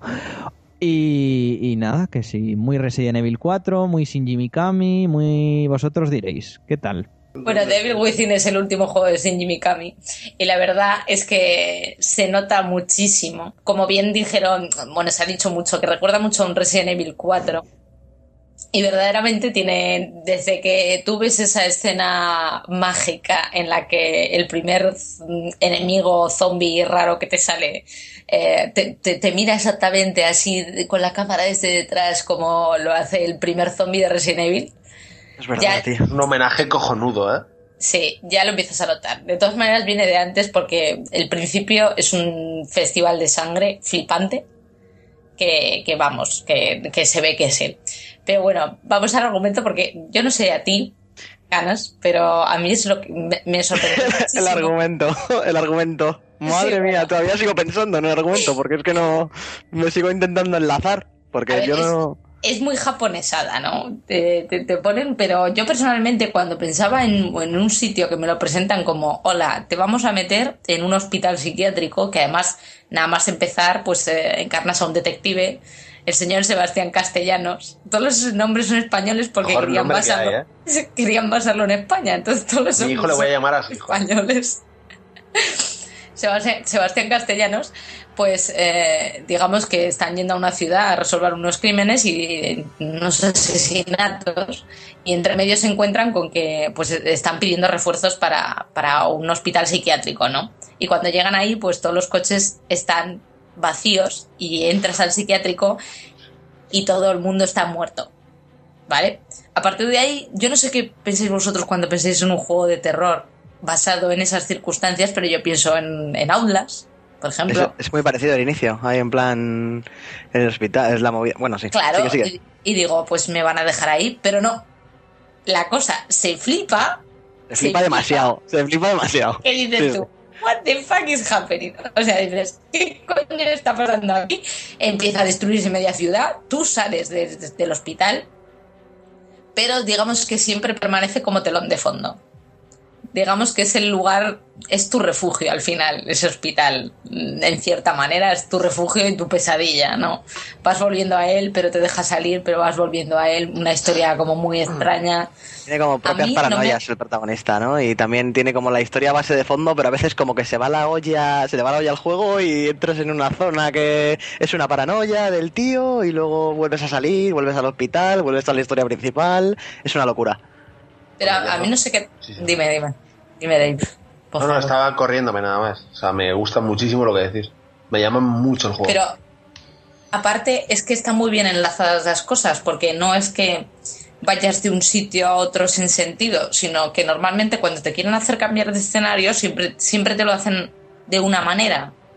O de repente se desmaya y aparece en un sitio, o hay un- una transición, incluso mirando unas fotografías que me flipo, verdaderamente. Ah, sí, Los sí. escenarios cambian, eso- esa fue buenísima. Los Joder, escenarios miedo, cambian ¿eh? Muchísimo.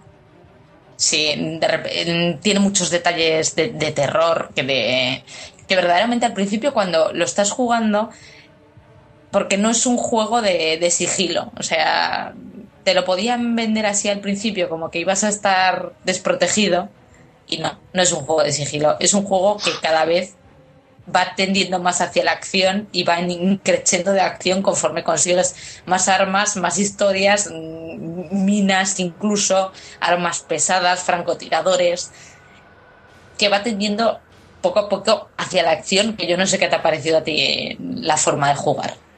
Hombre, la jugabilidad hay que tener en cuenta lo que estábamos hablando antes, justo el movimiento de la cámara, las dos franjas que te quitan, no sé, tres cuartos de pantalla y tal. Pero luego yo creo que es lo que estamos hablando, ¿no? Que, que con el paso del tiempo acabas cogiendo el rollito al control y te apañas bastante. O sea, y es, y es ese tipo de control tan, tan, tan extraño, porque no sé cómo definirlo, que hace que se te genere más dificultad, ¿no? A la hora de jugar y incluso te genera más miedo porque sabes que no es, no es tan fluido y tan, tan, tan móvil como puede ser el control de, por ejemplo, Last of Us, que incluso tienes que, tienes que tener un poquito de margen de error ahí, en plan, no voy a acercarme tanto, voy a estar un poquito más al loro de donde estoy, porque no, no, no es tan fácil. El juego es, te crea, el control te crea una, una cierta dificultad, yo pienso, vamos. Cierta, cierta abundante. Mira, No, no el- está, no está bien implementado. No, pero el problema del control es que, por ejemplo, la- las primeras fases, digamos que conforme vas avanzando en la historia, las fases están muy diferenciadas. Cada fase vas a hacer una cosa. Las primeras dos fases intentan que te vayas al sigilo. Y para el sigilo, una cámara que está sobre tu hombro y a 3 centímetros de tu cara, y con dos franjas arriba y abajo, es la puta mierda.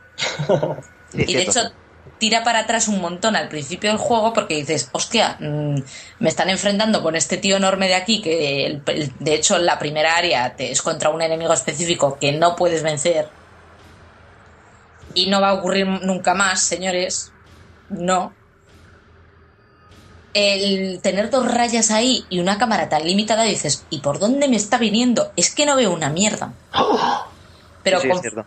Pero conforme tú vas avanzando y ya usas esa cámara para la acción, que es para lo que sirve una cámara detrás del hombro de toda la vida, pues entonces ya mm, dices, vale, ya le encuentro utilidad, me siento más cómoda, mm, puedo usarla. Sí, además, eh, luego hablando de otra cosa que era siempre los palos que se llevaba en el apartado técnico y gráfico, eh, luego hay algunas, algunas partes bien avanzado del juego que, que como que cambias un poquito la manera de verlo, ¿no? Porque hay algunas cosas que no están tan mal hechas.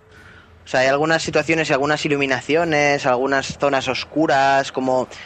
Hay una zona específica en un pasillo que no quiero contar, que se van moviendo unas cosas que no sabes por qué se mueven, que, que debido a que no tienes, no tienes luz y es... Está muy bien. Hay- hay- el juego de los gráficos acabas, acabas captándolo porque... Porque eso, pues porque no sé. no sé cómo explicarlo, pero vamos, que me parece bien correcto. O sea, yo lo que había visto antes de comprarme el juego gráficamente me parecía una mierda y luego realmente jugándolo, pues no estaba tan mal. Yo lo que he visto, lo que he visto y he probado también en PC es Resident Evil 4, ¿eh? Pero es el drama. O sea, Sí, eh, Fuerte. a ver, juega bien con lo que tiene. Eh, hace muy buenos juegos de luces y sombras. en escenarios abiertos es bastante resultón. Sí. Pero verdaderamente en las zonas estas muy Resident Evil 4, Pueblo Profundo, que son las iniciales, digamos, con, con que te les falta decir detrás de ti, imbécil, les falta decir eso a lo los bichos. Sí, no. Ahí es bastante más cutre de lo que luego es en, en algunos interiores y en otros exteriores. Oye, ¿cuál es el nombre? ¿Cuál es el nombre del prota a todo esto? Sebastián Castellanos. Sebastián Castellanos, Vale. hemos dicho 20 veces. Luis Serra, tío. Luis ¿Te acuerdas Serra. de eso? Aparte de que es Josh Brolin en el diseño del personaje. No. Eh, bueno, y a mí lo que más me gustó de todo esto, aparte de que tienes fases muy diferenciadas y en cada una tienes que hacer una cosa mm, y luego se tiende más hacia la acción, es la figura de el psiquiátrico. Es la figura de donde tú te mejoras, digamos. Tú, no, como ya hemos dicho, no estás indefenso, precisamente consigues armas y también lo que puedes hacer es conseguir mejoras. Las mejoras siempre vuelves al mismo sitio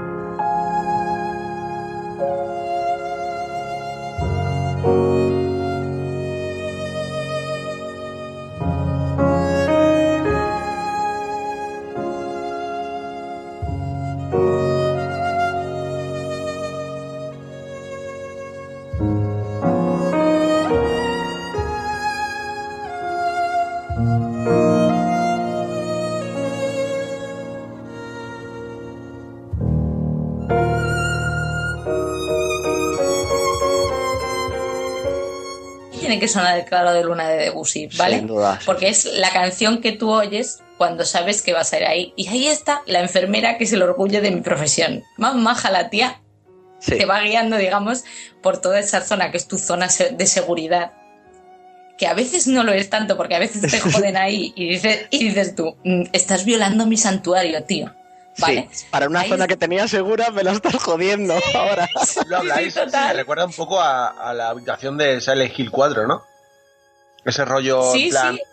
intermediario, Ese pero que pasan que cosillas. siempre vuelves, como que siempre vuelves, que te hace dudar de tu, de tu salud mental, Exacto. donde tú te consigues tus mejoras gastando los puntos de, de liquidillo que vas encontrando en los cadáveres que van Guardas matando. partida, que es muy importante. Guardas, Guardas, partida, partida. muy sí. importante. Y luego también tienes una especie de cajas fuertes que son como extras que te da el juego si lo- logras encontrar unos coleccionables específicos que son las estatuas.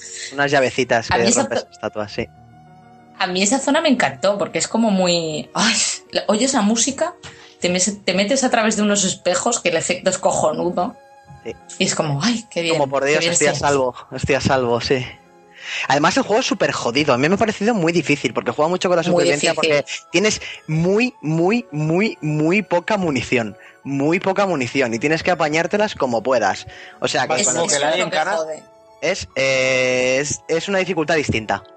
Claro. Es una dificultad Es más difícil. Es más difícil porque te obliga a, a- te obliga a usar tus recursos. En Alien, en dos o tres ocasiones en todo el juego te obliga a gastar recursos. Yo soy muy rancia en eso. Yo también. Y aquí te obliga continuamente a medir los recursos que tienes y a decir, hostia, me voy a tener que enfrentar a 20 tíos. Sí, sí, y no a ver tengo- cómo lo hago.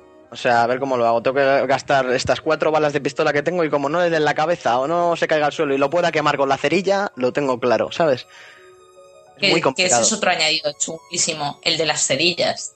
O sea, desde el principio del juego se te dan unas cerillas para quemar, digamos, a los cuerpos que te encuentras por ahí o a los cuerpos que matas, porque se pueden levantar. O sea, hay mucho cadáver por, su- por, por ahí en medio y todos se pueden levantar. Entonces, tienes unas cuantas cerillas o incluso cuando tiras a un zombie al suelo, a lo mejor mejor que matarlo y rematarlo es prenderle fuego en el suelo.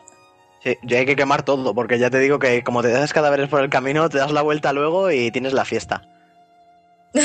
Ay, De hecho, es montada, muy, es ¿no? muy- está, está muy bien, porque además si quemas un, un cadáver del suelo y, y atraes a los bichos que tengas delante, se pueden hasta quemar ellos y lo utilizas como recurso para sobrevivir, porque si no tienes munición, como tengas que matar a los, a los enemigos a, a golpe de melee, es súper complicado, súper complicado. Está bastante bien, la verdad es que está bastante bien. A mí me, me- me gusta Pero- realmente porque supone un reto cada misión. Pero el fallo que le veo yo a este, a este juego, que después de jugar a Alien me quedó mucho más patente, es que es, es de las tofas en el sentido de que es ensayo-error. Y a mí eso no me gusta. A mí un juego de supuesto sigilo-terror que me haga usar el ensayo-error me frustra muchísimo. ¿A a qué te refieres, Sara, en concreto? A, que eh, tú llegas a una zona, tienes eh, siete enemigos y esos siete enemigos van a hacer siempre la misma rutina, van a estar siempre en los mismos sitios. Si tú das un paso en falso y te ve uno, pues cargas, vuelves a empezar y a ver cómo lo hago esta vez. O te mata uno, se vuelve a... Porque, claro, aquí sí que hay un autoguardado. No es súper abundante, pero lo suficiente como para sentirte seguro. Aparte del guardado que tú haces en la zona segura tuya. A mí eso mm, me jode, porque por ejemplo, en Alien, hicieras lo que hicieras, el Alien tenía un comportamiento diferente.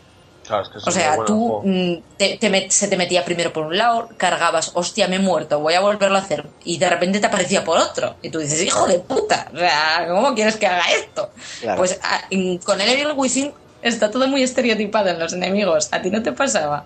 Sí, esta, es lo de siempre, es, lo- es el ensayo y error absoluto. O sea, tengo cuatro enemigos delante, tengo tres balas y tengo que apañármelas para hacer la combinación perfecta para sobrevivir aquí. Este tiro en la cabeza, este tiro en la cabeza me funciona, este quiebro a la derecha y este golpe me funciona y lo siguiente no, pues lo vuelvo a repetir y el, cuarto paso tiene que ser distinto. Es como hacíamos hace muchos años con los Resident Evil, es exactamente lo mismo. A mí me parece guay, porque sí, también me parece increíble lo de Alien, evidentemente que cada, cada Loaz, por llamarlo así, es distinto, porque la, la inteligencia artificial es completamente random y Claro. no sabes por dónde te va a salir, pero ahí sabes que están ahí y tienes que hacer una estrategia tú para, para, para pasar ese, ese actillo. Claro, tiene también su componente de puzzle, entre comillas, de Sí, sí, pensar en es, el momento es tu cabeza. Claro, Claro. es tu cabeza. Eh, para eso están muy bien hechos los escenarios. En los escenarios siempre hay cosas que te, que te permiten una ventaja contra los bichos que dan mucho mal rollo Sí. en muchas ocasiones y que en muchísimas más ocasiones están ultra hiperchetados más que tú. Que eso es lo que te acojona de este juego, la falta de munición y que los enemigos son jodidos, o sea, no Son te los vas a cargar con dos tiros.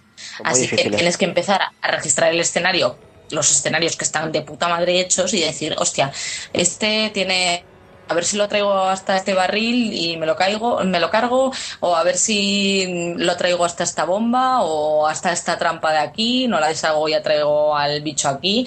O sea, lo que tienes que pensar en ese sentido está, está genial. Porque no es solo voy a coger y me voy a cargar a este tío a balazos, porque es que te vas a quedar sin balas. Y en la siguiente no vas a tener Nada, no tienes nada. En la siguiente no tienes nada, o sea, tienes que ahorrar como un cabrón. Además, lo que, lo que me gusta sobre todo de Level Within es que cada, cada capítulo, que está organizado por capítulos, es completamente distinto al anterior. O sea, Sí, cambia, to- cambia completamente la estética, cambia completamente el, el boss final es El de una lugar. estética, el lugar, eh, la estrategia, el tipo de, de el tipo de, de elección que tienes que hacer para pasarlo es, es maravilloso. Realmente, si te aburre un capítulo, no temas porque el siguiente va a ser completamente distinto. O sea, no tiene nada que ver con el anterior. Siempre va a suponer Y, un reto, pero ¿Y da miedo el juego o no? lo que da miedo es realmente las situaciones tan macabras que tiene el juego, porque es, es un juego súper gore, tío, súper asqueroso. Me encanta, tío. O sea, Sí, es, total. es- El es un principio es- despliegue, el principio es impresionante. Tiene un despliegue principio de digo, sangre. este ha cogido, este ha cogido sida, ya tres veces, 16 veces ya tiene sida porque se ha, met- se ha metido ya en tanta sangre y aparte cada vez que matas a alguien te bañas de sangre entero tú. O sea, tú metes un escopetazo a un bicho delante y, y te bañas de sangre. Y el juego no tiene reparo en mostrarte cadáveres colgados y cual- empalados, cualquier cosa. Y tiene algunos detalles Sí, sí. en, en plan meterte en una habitación con unas rejas que se ven fuera y de repente ver pasar un enemigo y, y decir, hostia, tío, que y salir tú todo cuidadoso diciendo que me lo voy a cargar y de repente no hay nadie. Tiene detallitos de, hostia, esto has- te lo han puesto aquí para meterte el miedo en el cuerpo. Y aparte que los enemigos dan mal rollo, ¿eh? Da mucho mal rollo. Dan, dan mal rollo. Yo lo que vi, vi a la piba esta del pelo largo rollo de ring y era la, Hostia. la Los hostia los acojonante. brazos. Sí, es muy, muy, Hija de puta. Es muy creepy, tío, la, la cabrona esta, ¿eh? Uf. Sí, eh. Buah. Esa es, es una parte de los bosses finales que es que si te cogen una vez te matan.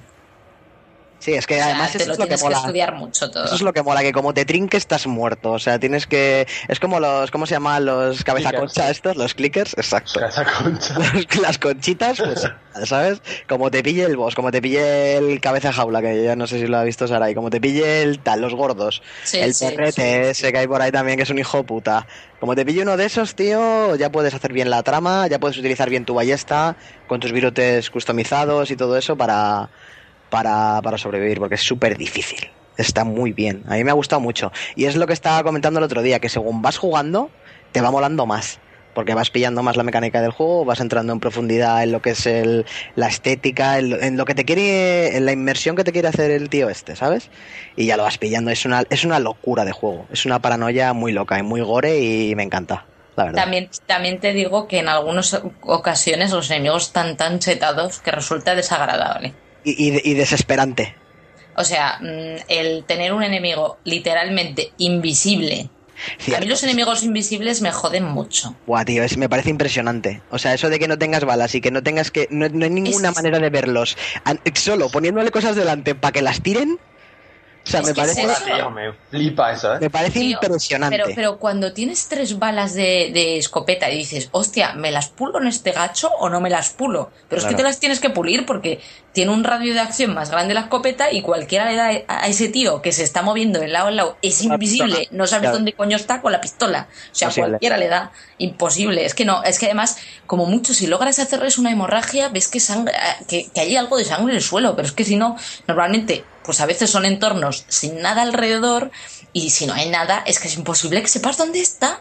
Es que no, no, no parpadea, no se, no se ve una silueta, no, es que no se ve una puta mierda, no se ve nada. Buenísimo, buenísimo. La primera escena que te encuentras con el- los tíos esos en el pasillo largo es increíble.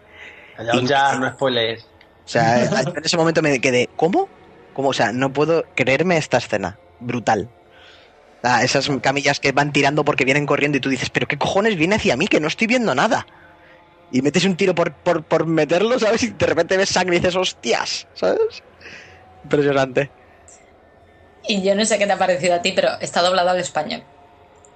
Sí, está Ay, doblado en español. Sí. Y Bueno, tiene un pues- doblaje bueno, por lo visto, ¿no? A mí me pareció, me ha parecido bueno. Si el, el doblador del malo, digamos, es el de el doblador de aquí de Benedict Cumberbatch o Cumberbatch o como coño se diga. Cumberbatch, sí, es verdad. La verdad es que el doblaje tampoco está tan mal teniendo en cuenta los doblajes que nos hemos encontrado algunas veces. Pero bueno. Sí, es, es pasable, es pasable. Bueno, a mí en conjunto no, no, no me parece mal juego. ¿Tú quieres comentar algo más o no? Porque yo creo que ya, más o menos. No, yo creo que lo tenemos todo dicho porque, porque yo qué sé, realmente es lo que es. Es una paranoia de juego. Es una paranoia muy loca, muy japonesa y creo ¿El que argumento es mierda o no? el argumento es una locura. Directamente, tío, es una locura. Pero O sea, locura es- una locura, pero malo, no tío. está mal llevado. No, No, no, está es- mal llevado. No está mal llevado, pero me refiero a que es una paranoia muy, muy, muy, muy loca. Muy loca. Te va a encantar, Dave, tío. O sea, tienes sé, tío, que pillarlo. Y es eso, es- a mí me parece un juego En guay. total son 14 capítulos, ¿no? Sí, 14 que te, te durarán 12, 13 horas. Yo voy Tiene exactamente capítulos más largos, ahora, capítulos ahora más por cortos, capítulo. bueno. Voy exactamente clavado. Ahora por capítulo, siempre. No sé por qué. Yo un poquito menos. Y es- Depende, hay capítulos más largos y otros muy cortitos. Sí, son capítulos, claro. Y es eso, yo creo que a todo el fan del- del género de juegos de terror, de survival horror y tal, creo que le va a gustar. O sea, es un juego que, como digo, va increciendo. Empieza guay, empieza muy bestia, muy bestia, muy bestia. Luego pega un poquito cuesta abajo y luego sube para arriba, no para. Está muy bien, está muy bien. Yo lo recomiendo, vamos. De lo que se vio en principio que parecía que iba a ser un poquito más cutre, luego realmente es falso. Es un buen juego. Tiene, tiene mis 10. Mis 10, pero que no son un 10, evidentemente. Tiene mi aprobación, sí. Mis, mis 10, mi, o sea, que recomendáis a la audiencia comprárselo. ¿no? Sí, Sin dar un- una valoración final con nota y cualquier cosa, que se lo compren, vaya. Yo no lo recomendaría comprar ahora mismo, ¿eh? No. Cu- Cuando baje. Ah, yo lo compro ya. ¿eh? A ver, a mí, a mí me parece buen Puedes juego y, y cada vez, ¿eh? y cada vez y cada y cada vez me está gustando más, pero aún así le veo taritas que verdaderamente veo que pueden echar para atrás a alguien nada más empezarlo. Y Sí, luego que en algún que otro capítulo y en algún cuatro capítulo también pueden echar para atrás a alguien. Entonces, en mi opinión, asegúrate de que no te arrepientes de comprártelo inicialmente, deja que baje un poquito, porque el juego merece la pena, pero a lo mejor mm, si lo coges ahora y no te gusta, mm, dices, hostia, me he gastado 70 pavos para nada. Lo que está claro es que no es un juego para todo el mundo, ¿eh? Eso está claro, No, tiene que no. gustarte la movida, si no, lo llevas claro. Como el Alien. Sí, exactamente. Pero el Alien se hacía mucho más entretenido, en mi opinión. Yo lo, yo lo disfruté más y, y siempre volvía por más en el Alien. Siempre. Aquí, los primeros días de Evil Within me lo puse y se me pegó tres días sentado en la estantería sin hacer nada. Hasta que dije, me voy a poner coño. Y, y hostia, me costó, ¿eh? Me costó. Y eso a mí no me pasa con muchos juegos. Sí, a mí me ha pasado, Sarai, exactamente lo mismo que a ti. O sea, lo, jugué los tres o cuatro primeros capítulos, tal, y dije, hostia, tú qué pereza volver a jugar, qué difícil, me frustro, eh, no me da lo que. La balanza no me compensa, pero luego, joder, juegas y te Oh, pasas sí. dos capítulos y dices, me cago en la puta, pero si es que es un buen juego. Joder. Y luego pues le vas dando ahí y dices, hostias, hostias, y cada vez como va mejor, pues ya te va picando y ya tienes que terminarlo porque está muy bien. Y es mejor Sí, que Resident Evil me 4, por ejemplo. Es que es difícil compararlo con, con juegos, porque es una locura, tío, es que es muy A mí difícil. no me gusta Resident Evil 4 y este me está gustando. ¿Y no te gusta? Y yo creo que... No, y yo creo que habrá Es un gente... es que juegazo. es Leon Kennedy, tío. Leon Kennedy, que me da mucho asco Leon Kennedy. Ese que peinado es lo mejor No, que hay. Pero Cacerola no me mola. O sea, no, no. Yo creo que habrá gente que me mate por decir que se espere a alguien a comprar el Within. Pero es lo que es mi humilde opinión. Tan válida como cualquier otra, pero aún más válida porque es, es el- en KTR, evidentemente, el mejor podcast. yo tengo que decir una cosa, yo tengo que decir una cosa y es, aparte, Sarai dice que no, que no lo recomienda comprar ahora mismo, que cuando baje yo creo que tienes razón, pero si eres fan de los juegos de terror, es un juego que no debes dejar escapar, baje o no baje, tengas pasta o no tengas pasta, tienes que tenerlo. Si no es ahora, es en unos meses, Sí, pero sí. tenlo, porque tienes que jugarlo. Y ya está. Pues bueno, pues ya está, amigos. Ahí están las conclusiones de este esta crítica, ¿no? Este texto hablado, este análisis sin nota de Devil Within por parte del amigo Álvaro y por parte de la amiga Sarai. Vamos a pasar a lo mejor y lo peor de la semana, aunque antes, en cuanto bajemos otra vez música, Claudia nos tiene que decir hora. un par de noticias muy urgentes, muy última hora. Así que subimos música y ahora, ahora os contamos.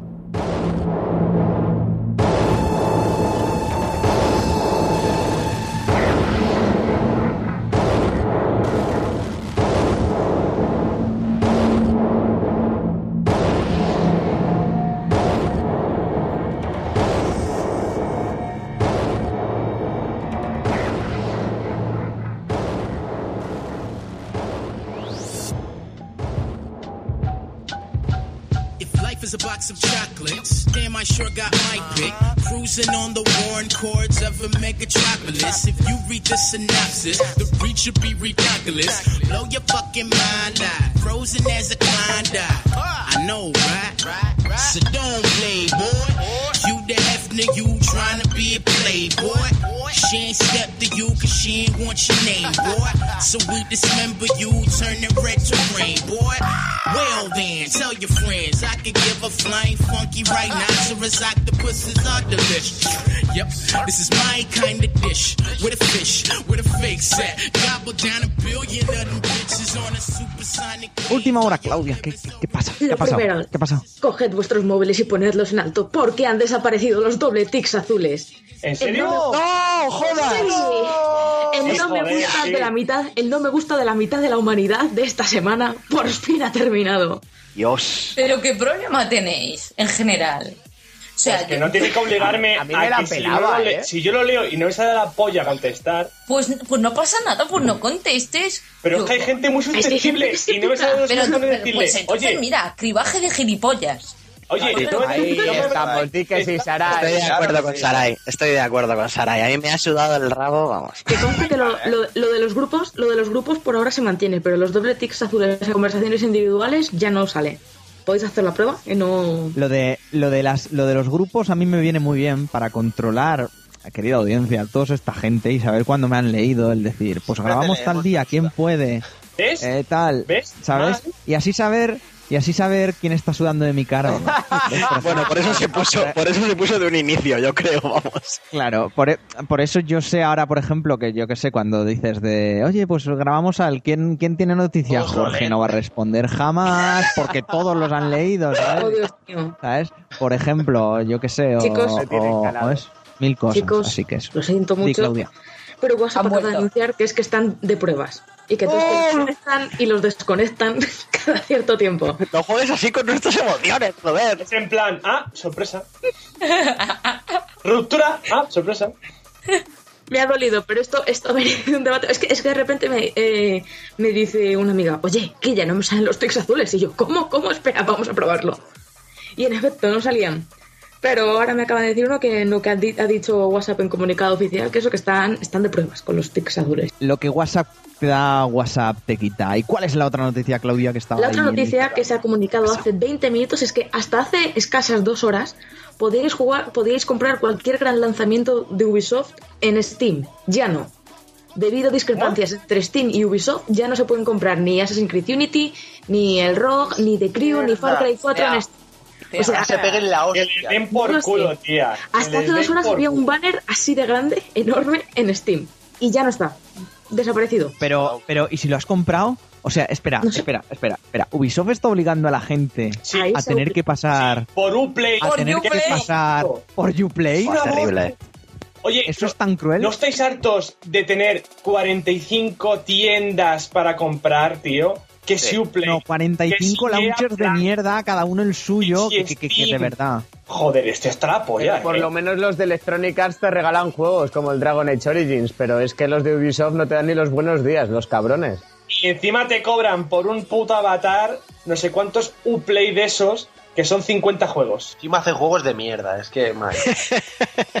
Lo único que salvo de todo Francia es a Dimas y a Karim Benzema. Y ya.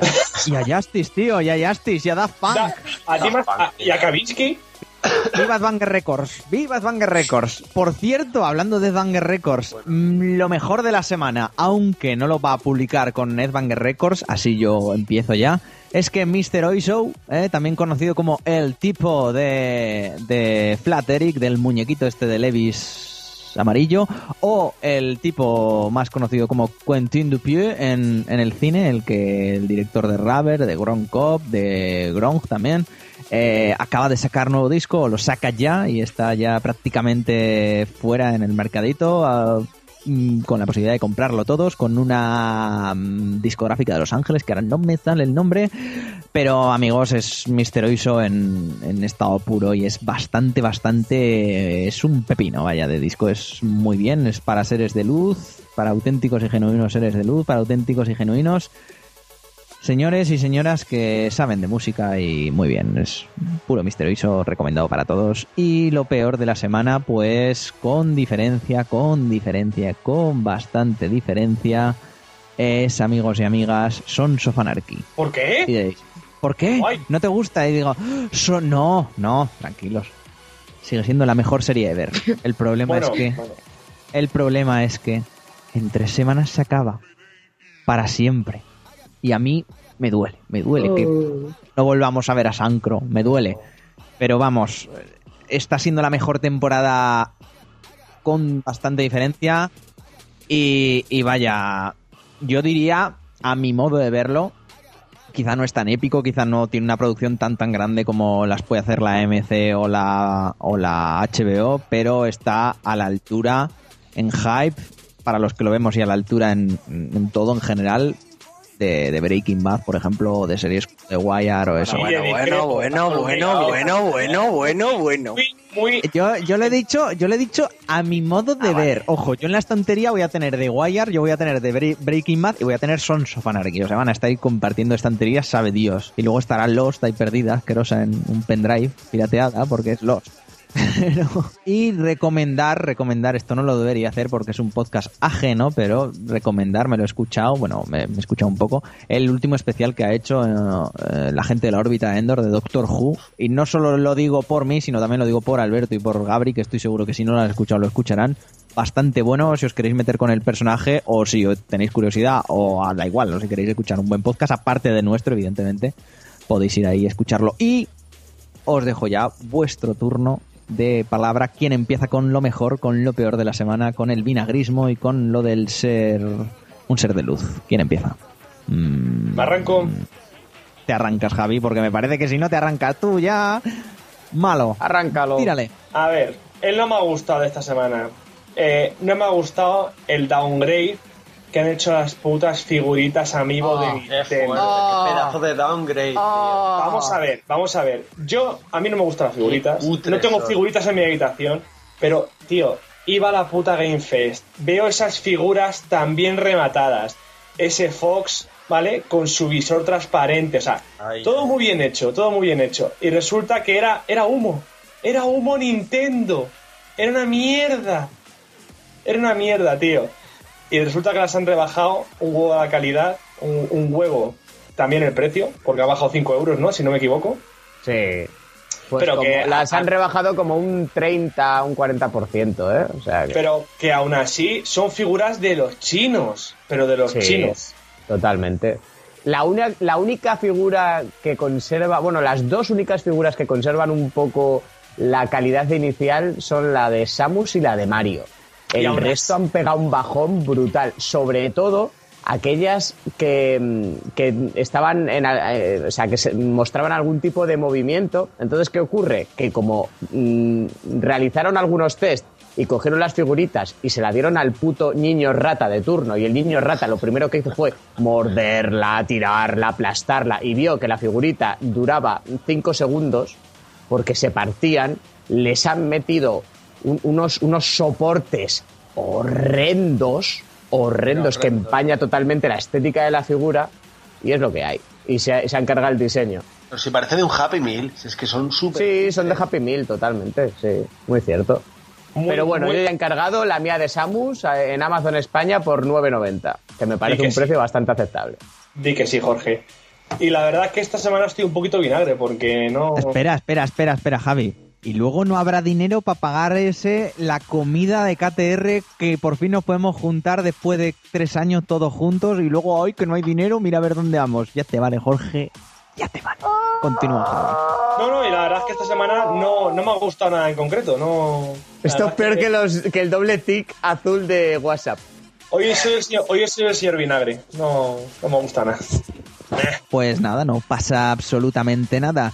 Eh, Sarai, ¿qué tienes tú esta semana? ¿Para bien, para mal o para... sin más? Bueno, o para? yo, yo tengo mm, dos cosas que me han llamado la atención, las dos son malas y para que no se me llame fanboy, pues voy a hablar de las dos y ya está.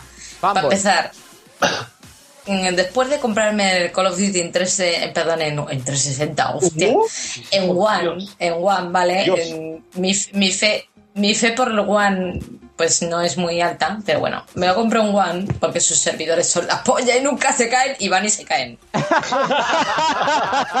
¡Qué gafe, tío! ¿Vale? O Magia sea, Microsoft. Y, y fue, fue mm, irme de mi casa para irme a trabajar y ¡oh! Funcionan, hijos de puta. Bueno, mal, Microsoft, muy mal. Y luego otra a Sony, porque son unos cabrones que cada vez que la consola me dice, "Ah, se va a actualizar y tal, digo, hostia, no. Agarra. ¿Sabes? Tengo mucho miedo.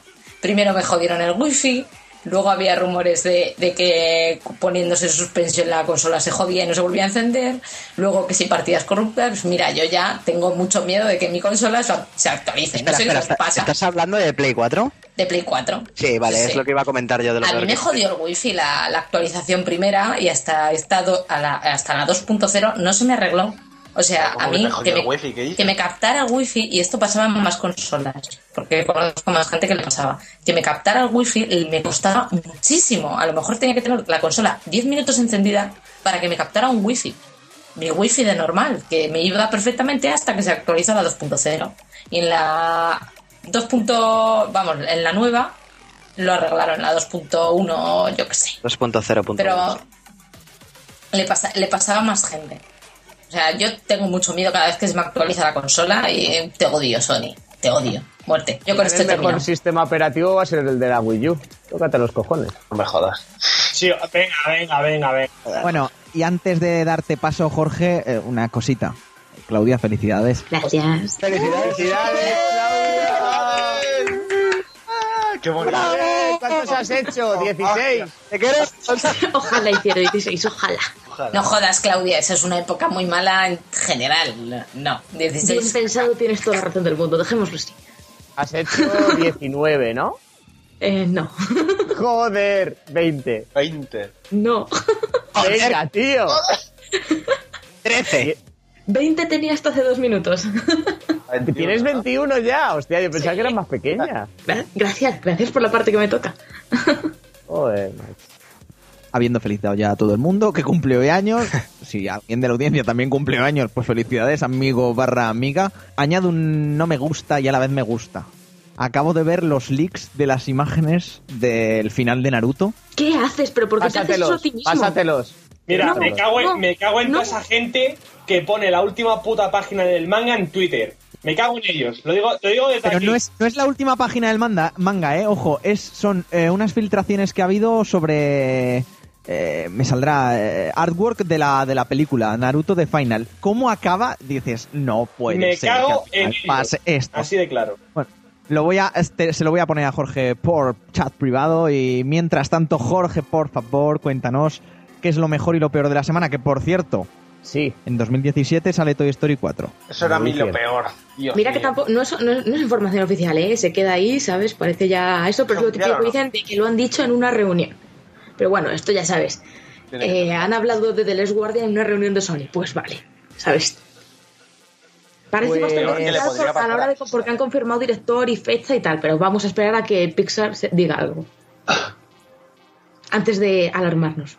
Creo que lo mejor de la semana es la Obvio. llegada de, de Binding of Isaac a PlayStation Vita. ¡Yeah! Le va a dar, right now. a- le va a insuflar vida a la portátil de Sony. ¡Yeah! Es pura droga, es pura droga este juego y de hecho me he tirado todo el análisis de The Evil Within jugando a- al todo el podcast. Y es que se ve que te cagas, se ve que te cagas. Me dan ganas de comprarme una Vita solo por poder no, jugarlo en la puta cama, tío. La mía no te la voy a vender, eso ya te lo aseguro. Te la voy a robar, cabrón. No, no. Y nada, eso es lo mejor yo creo que de, la- de toda la semana. El Luftrausers este, o como coño se llame, el, el juego este independiente que también salió en el Humble, lo estuve probando el otro día también en Vita y muy bien, ¿eh? Me ha gustado mucho. La verdad que, ¿qué haría yo sin, sin los títulos indies estos, tío? Yo no sé por qué muchos tenéis ese, ese prejuicio contra el, el género independiente cuando es lo mejor que hay ahora, joder. os lo digo en serio. tío. Amén. Os lo digo en serio. La innovación, tío, la innovación está en el mercado indie, siempre. ¿Y, y qué no me gusta? No sé, tío. Yo creo que nada. Bueno, y también tengo muchas ganas de ver Interestelar. ¡Ah, Dios Ahí- santo! En IMAX 3D lo vamos a ver ahí, en, en los cines de Parque Sur. Que, que también va Gabri, me parece, a verla. O sea que, a ver, a ver qué nos encontramos. Yo 3D tengo. no. Me está 3D entrando no, el hype tío. en el cuerpo. En 3D, no, joder. Sí, sí, ese 3D es diferente, tío. Ahí No. vi Gravity y me corrí. Fue una Que no es magia, que no es magia. El 3D Es no es magia. Sí, pero tío. eso. IMAX es magia. No, tío, que no. Y eso es todo. Amigos. Álvaro, Pues bueno, yo creo que, no sé, la verdad es que... Ah, bueno, sí, lo peor de la semana, que justo enlazando lo que decía Sarai antes, que yo he sido, he sufrido en, en mis carnes uno de los fallos que, que daba la actualización 2.0 y era que cuando entraba en modo espera la PlayStation 4, pues luego No jodas, como que ¿te ha pasado a no... ti también eso? Dos veces además, o sea, se quedaba como la luz amarilla al cabo de un tiempo, pues la dejabas típica típica standby que la dejas bajando, por ejemplo, la alfa del Evolve, que no os la bajéis porque es una puta mierda, nadie, que nadie juega esa mierda. ¡Qué basura! ¡Eso! quedó- ¡Eso! ¡Eso! ¡Vaya Una puta de mierda. mierda! Sí, Es una puta mierda, o sea, nadie tiene que ¡Vaya jugar. de mierda! O sea, si habéis estado jugando al Destiny, no cojáis nunca después ese juego porque el control es que vais a tirar el bando al suelo y lo vais a pisar. ¡Asco, tío! Es terrible. Bueno, pues lo dejabas en stand-by descargando una cosa larga, típico que lo dejas, y luego cuando volvías a lo mejor te encontrabas la luz amarilla parpadeando y ninguna manera de que eso cambiara. La Play ni se encendía, ni se apagaba, ni se encendía. Yo diciendo, Dios mío, las tres luces rojas, versión 2.0, me he cargado la Play, voy a llorar, Me voy a suicidar. me voy a suicidar, me voy a quitar la vida, esto no tiene sentido. Claro, pues ya la, la tenías que desenchufar de la corriente, haberla enchufar, la- se, se iniciaba como el repair del error y luego arrancando, claro. Dos veces me pasó, ya estaba pensando que se Pero me había jodido la Play. arrancando, pero con, retin- con rintintín en plan. Sí, me sí, sí, parece sí. que has, has pagado mal la PlayStation, ¿eh? Esto ha tenido un error y, y estamos Y dudando la si culpa. joderte la vida o no, porque claro, porque ya lo has liado, yo qué he hecho, no he hecho nada, ¿sabes? Entonces la arrancabas y claro, pues ya como que al cabo de 10 minutos ya volvía a su ser todo y ya pues ya eras, eras un ser de luz otra vez. Pero me pasó dos veces, entonces pues ya con la 2.1 por lo visto es uno de los errores que han, que han arreglado. Y bueno, pues lo mejor de la semana, no sé, creo que... Ah, bueno, sí, ha salido un pedazo de disco que voy a recomendar a todo el mundo, que Clark. ya se lo recomendé a Jorge y es el puto LP de Clark, que el que no lo conozca es uno de los mejores productores de música electrónica de los últimos 15 años. Ha salido en Warp Records, que es el uno de los sellos cabeza de- del que sabe un poquito de electrónica, me lo va a corroborar. Y hace, salió el día 3, es un disco de electrónica un poco experimental, rítmica y tal, que todo el mundo debe escuchar. Se llama Clark, como el propio artista. Y os lo recomiendo 100%. Bueno, os recomiendo 100% toda la discografía de Clark, pero este disco, hostias, ha vuelto a los inicios de, de por qué lo amábamos tanto. Me lo apunto.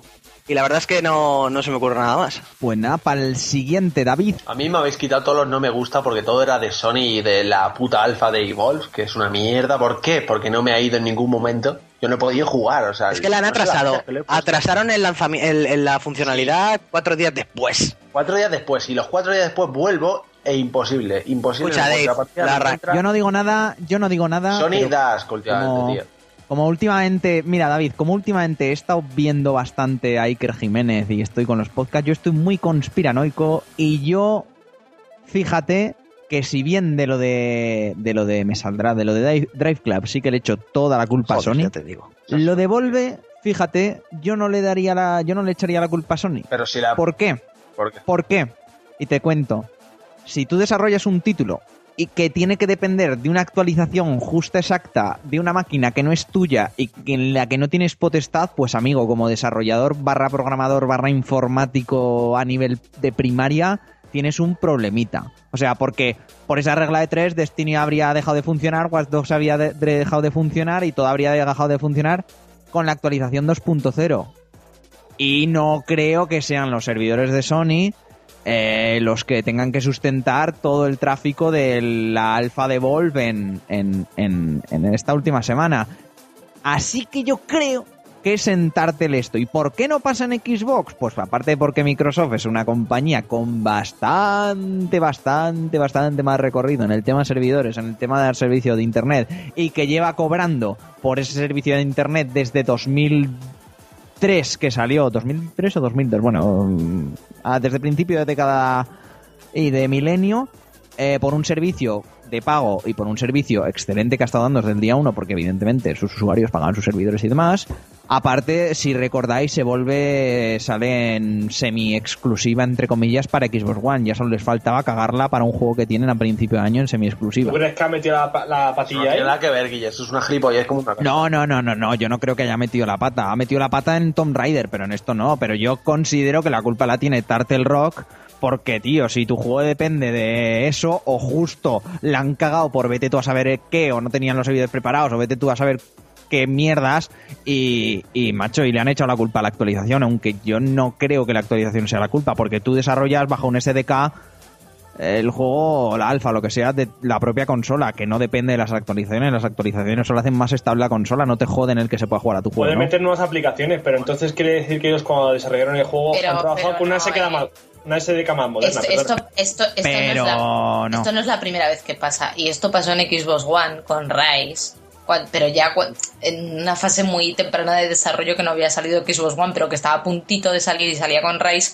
Y Rise no iba en la última versión de, de la Pero eso porque ya se supo, ya se supo, Sarai, que el SDK final Microsoft no lo dio a los desarrolladores creo que hasta dos meses antes del lanzamiento, que eso es como de putos locos, ¿sabes? O sea, el SDK, la consola para la que tienes que desarrollar, se lo tienes que dar a un desarrollador por lo menos, yo que sé, seis meses, ocho, para que juego y haga las cosas. Y Microsoft se lo dio a los, a los dos meses antes de la salida del juego, el final, o incluso an- mm, menos, o incluso a las cuatro o seis semanas, una cosa bastante. Pero vamos a ver, es que no tiene sentido. Si tú haces un SDK más moderno, lo suyo es que implementes todo lo que hacías ante- anteriormente y lo mejores. Pero no lo toques. Claro, exactamente, Javi. Entonces yo creo que la actualización, no sé, se le echa la culpa a Sony porque es Sony y, y ya está. Como se la echaríamos a Nintendo o a Xbox. Pero yo creo que la culpa la tiene Tartel, Tartel, Tartel Rock. Sí, Tartel Rock. Yo creo, ¿eh? Yo creo. A mi modo de ver. Sin intentar defender a Sony, que ya digo que me cago en Sony por lo que está haciendo con Drive Club. Porque ese sí que es un estudio First Party y, y joder, ya les puto vale. En serio. Y encima lo anuncian gratis y, y aún estáis esperando los de, los de Play 4 a que lo den gratis. En fin, algo bueno, David, o, o esta semana nada. Yo no sé ahora, se me ha olvidado. Ah, sí, sí, sí. Me pasé ayer el Gone Home eh, Y, y muy bien. ¿no? y me parece lo mejor, de lo mejor que juego este año probablemente. Es una puta maravilla. Me ha recordado Kentucky Road Zero. Es lo mejor, lo mejor, lo mejor que ha pasado en los últimos años en, ¿Ese cuál en lo que son los videojuegos, los videojuegos experimentales. una, tiene una pintaza que te cagas. Es como una aventura gráfica eh, bastante extraña. eh, de momento solo está en inglés. eh, se financió mediante Kickstarter a finales de 2012. eh, está desarrollado por tres tíos que se llaman Cardboard Computer. Tienen una empresa. Y de momento han sacado tres de cinco actos. He jugado a los tres y entre cada acto sacan como un, un entreacto jugable y gratuito totalmente, experimental totalmente, pero totalmente experimental. Si ya el juego de por sí es, es extraño, tiene una estética que llama muchísimo y un guion bastante, bastante elaborado, pero que engancha muchísimo, sobre todo si te quieres meter en él, te engancha a tope. eh, lo- los entreactos son la leche, o sea, en un entreacto tienes una visita virtual por un museo de un artista que se han inventado ellos, que luego tiene que ver con lo que vas a ver en el, en el- en el segundo acto y con lo que te di- dieron en el primero. El segundo entreacto está, por ejemplo, especialmente diseñado para la Oculus Rift, que es que tú eres un actor y en la obra en la que interpretas la única acción que puedes hacer es mirar, ¿no? Es una cosa bastante rara. En este tercero eh, han roto literalmente, yo creo que es de las mejores cosas que he visto hacer en, para romper esa cuarta barrera, ¿no? Tan cacareada últimamente que es que, bueno, te dejan como con la interfaz normal del juego eh, una tarjetita de contacto de un número y un teléfono rosa, ¿vale? Entonces tú puedes llamar a ese teléfono y te sale, pues te cuentan cosas de dónde vas a ir en el acto 4, dónde se está en el acto 3 y demás. Pero es que además, si vas a eBay y buscas ese teléfono, lo puedes comprar y solo se puede llamar con ese teléfono a ese número. LOL. ¿sabes? Es, es de loco. Sí, sí, tienes el teléfono rosa con el que has jugado, ¿sabes? En- de manera virtual para comprar de manera física y que se supone, ya lo dicen ellos, no metáis nada porque no hay nada dentro. eh, no tratéis de llamar porque solo se puede llamar a este número, que igual luego es mentira, pero bueno, da igual, etcétera, para comprar en eBay. Y es tan, tan, tan maravilloso que, que, que a tope, a tope, es lo mejor, lo mejor, lo mejor, y yo lo recomiendo desde aquí. Kentucky Road Zero suele, ahora mismo creo que está a 18 dólares, 18 euros, vale muchísimo la pena, aunque si sois gente como, pues eso, Jorge, que trata de arañar esos euricos que puede, que me parece, que me parece bien, ¿eh? Y me parece correcto, porque al fin y al cabo no está pirateando, está pagando por el juego. inmerecida, tío. Perdón, bueno. Eh, suele estar, suele estar en, en Steam en las rebajas, rebajado a la mitad de precio y demás, y yo os lo recomiendo totalmente. En el Humble Bundle es muy, muy probable que no aparezca por, por temas de desarrollo y del Kickstarter y demás. Y si aparece igual será en, pues vete a saber, 2016, 2017, yo qué sé. O ¡Hala! igual aparece, o igual aparece mañana, pero eso. Así que, eh, nada, eso. eh, nos queda por último la cumpleañera. Claudia, eh, ¿qué es lo mejor y lo peor de la semana? Que me he liado a hablar y la hemos liado parda. Cuéntanos. Pues a ver, voy a empezar con lo mejor de la semana. Y es que hoy, aparte de ser mi cumpleaños, es el día del N7, el día para todos los fans de Mass Effect. Así que, fans, felicidades. Fu- fui- fuiste a nacer un buen día, ¿eh? El día del N7, ahí... sí. Bien, bien. Y bueno, aparte, otro me gusta, me gusta de la semana que este domingo por fin se celebra el Video Games Live aquí en Madrid y tal. Y bueno, la verdad es que muchas ganas de, de ir. Para los que no lo conozcáis, es una especie de orquesta, ¿sabes? Que viaja por todo el mundo y que tiene, eh, trae a compositores como Austin Wintory, que es el creador de la banda sonora de Journey, para que el señor musical Oh, shit. va a venir y tú no lo vas a ver. Pero es que a las 12 de la mañana no me compensa, tío. 12 de la mañana. ¡Qué locura! ¡Un domingo! A las dos y media tienes que estar en el centro de Madrid, te Sí, recuerdo. claro, claro que sí. Y, y bueno, yo sí, básicamente es una orquesta que interpreta bandas sonoras de, de videojuegos y tal, y la verdad, muchas ganas de poder verla en directo y de emocionar, emocionarnos ahí a tope. Y bueno, por otro lado, el no me gusta de la semana ha sido, lo he visto de hecho este mediodía, que han sacado eh, el nuevo tráiler de Into the Wood. Para los que no suene... Una the- pinta horrible. Espera, espera. El primer tráiler tuvo, para, que no, para los que no lo conozcáis, Into the Woods es la nueva película de actores reales de Disney y básicamente es una mezcla de los cuentos típicos de Disney, ¿sabes? La Cenicienta, la, el de las habichuelas mágicas y todos estos, ¿vale? Mezclados con actores reales y actores además de, estamos hablando de Meryl Streep, de, de Chris Pine, de Anna Kendrick, ¿sabes? Que no, no son cualquiera, son actores bastante famosos. ¿Qué pasa? Que el primer tráiler tenía buena pinta. Decías, oye, esto puede salir bien. En la línea en la que está llevando ahora eh, Disney sus películas, vale, pues puede salir bien. ¿Qué pasa? Que hoy han sacado un nuevo tráiler y han revelado lo que algo se decía por ahí, pero no estaba confirmado y ahora ya es oficial. En la película cantan. Joder. Es que es Que Rob Marshall, por tío. eso, que medio tráiler No se haya pasado cantando, bueno, cantando Meryl Streep, ¿sabes? Que no canta mal la mujer, ¿vale? Pero... No hace nada mal. Pero no, Nada. por favor, o sea, no. La película No, podría haber sido fabulosa. Si no, se hubieran, si no lo hubieran enfocado como un musical. es que es Rob Marshall, que es lo único que sabe hacer, que, es, es- es el que hizo Chicago y Nine. Son dos películas de mierda horribles. Oye, Son malas de cojones. Y esto va a ser un truño infumable también. Puto No Rob sé. Marshall, tío, le a mí lo que me fastidia es eso, que con- a mí con el primer tráiler la verdad es que me levantó bastante hype, tenía ganas de ver qué salía y tal, pero es que este tráiler me ha parecido un bajón porque el tráiler no es malo, pero es que el hecho de que se pongan a cantar, ¿sabes? En las pelis de, de animación pues no me importa, me de hecho me gustan, pero en, en pelis así con los actores reales y tal, no me termina de convencer la idea. Muy mala. Pues bueno, pues hasta aquí lo mejor y lo peor de la semana, ¿no? Por parte de todos. Ah, bueno, lo que he dicho antes también es un no me gusta de la semana, ¿eh? Eso de que Ubisoft haya sacado, sacado sus juegos de Steam no mola. Vamos con el ending, amigos.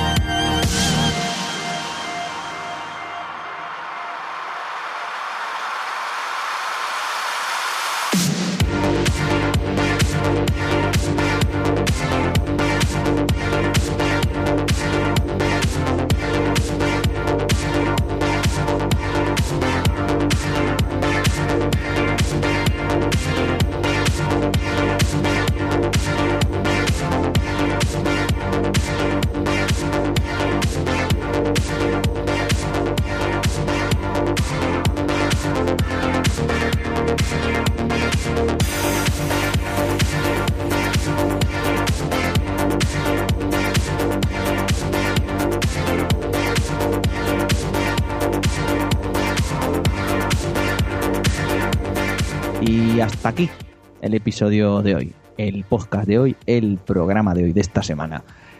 Eh, bueno, mm, ya nos comentaréis qué os ha parecido en, los comentarios del post, por favor, o en los comentarios de iVoox, o por Twitter también lo podéis que eso. Y si yo qué sé, si lo estáis escuchando y os gusta, pues ya sabéis, ¿no? Eh, esa mencioncica en Twitter, ese, ese compartir y esas cosas. Y las redes sociales, amigos, que sé que son muy pesado, pero joder, ayudan bastante, ayudan bastante. En serio os lo digo. Vamos a despedir al equipo, David. Hasta el próximo día, hasta el domingo. Adiós, hermanos, adiós. Hasta luego, Álvaro. Nos vemos el Hasta el domingo. domingo, chicos, un abrazo. Javi, hasta el domingo. Buenas noches, chicos. Hablamos. Jorge. Venga. eh, Sarai. Bueno, adiós. No me ¿Por qué me despides detrás de Jorge? Que es que seguro que me va a pegar algo. Porque suena, suena muy mal, tío. Eh. Ay, ay, ay. Que va, va- va- va a volver, ¿no? Sale Teresa Romero y entra Jorge, ¿no? Del campo en sustitución. A mí me ha matado un tuit que he visto antes que era, bueno, ya a Teresa Romero cuando la incineran.